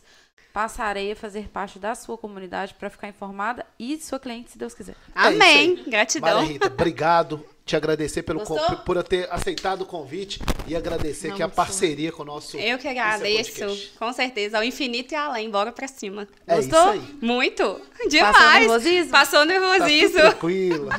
Tá ótimo. Deus abençoe. Manda Amém. um abraço pra toda a equipe lá. Beijo pra todo mundo. É, como eu falo, né? É, a sua empresa tá lá indo muito bem, graças à equipe. Igual isso é podcast aqui, tá beijo. indo muito eu bem. quero mandar um beijo pro meu maior incentivador, que é meu marido, Hum. Rafael. Que quando eu duvidei de mim, ele antes de eu acreditar em mim, ele acredit... antes de eu acreditar em mim mesmo, ele acreditou em mim. Né? Ele que né, a gente é, sempre se apoia e se dá essa força de continuar. Então, um beijo, meu amor. É, beijo pro meu filho de coração, João Marcos, né? Que é o filho biológico dele, mas é, a gente mora com a gente, então é meu filho de coração, né? Ele sabe quanto eu amo ele. Que ajuda também, porque na hora dos perrengues, Não é fácil, não. né? Enquanto eu tava lá trabalhando dentro de casa, todo mundo ajuda, né? mesmo. E beijo pra minha equipe maravilhosa, Marcelinha, Gui, Hugo e Ana. Obrigada por tudo, porque é, eu sou o rosto da MT, mas a MT é uma equipe. E é uma equipe que está cada vez crescendo mais. E se eu posso e tenho condição de estar aqui hoje, se eu tenho condição de atender bem os clientes, é porque eu tenho uma equipe forte comigo. Obrigada Essa- por e, tudo. E essa mulher é chica, que ó o blazer dela aí, Não, Babilha. Essa- o padrão. Olha o padrão.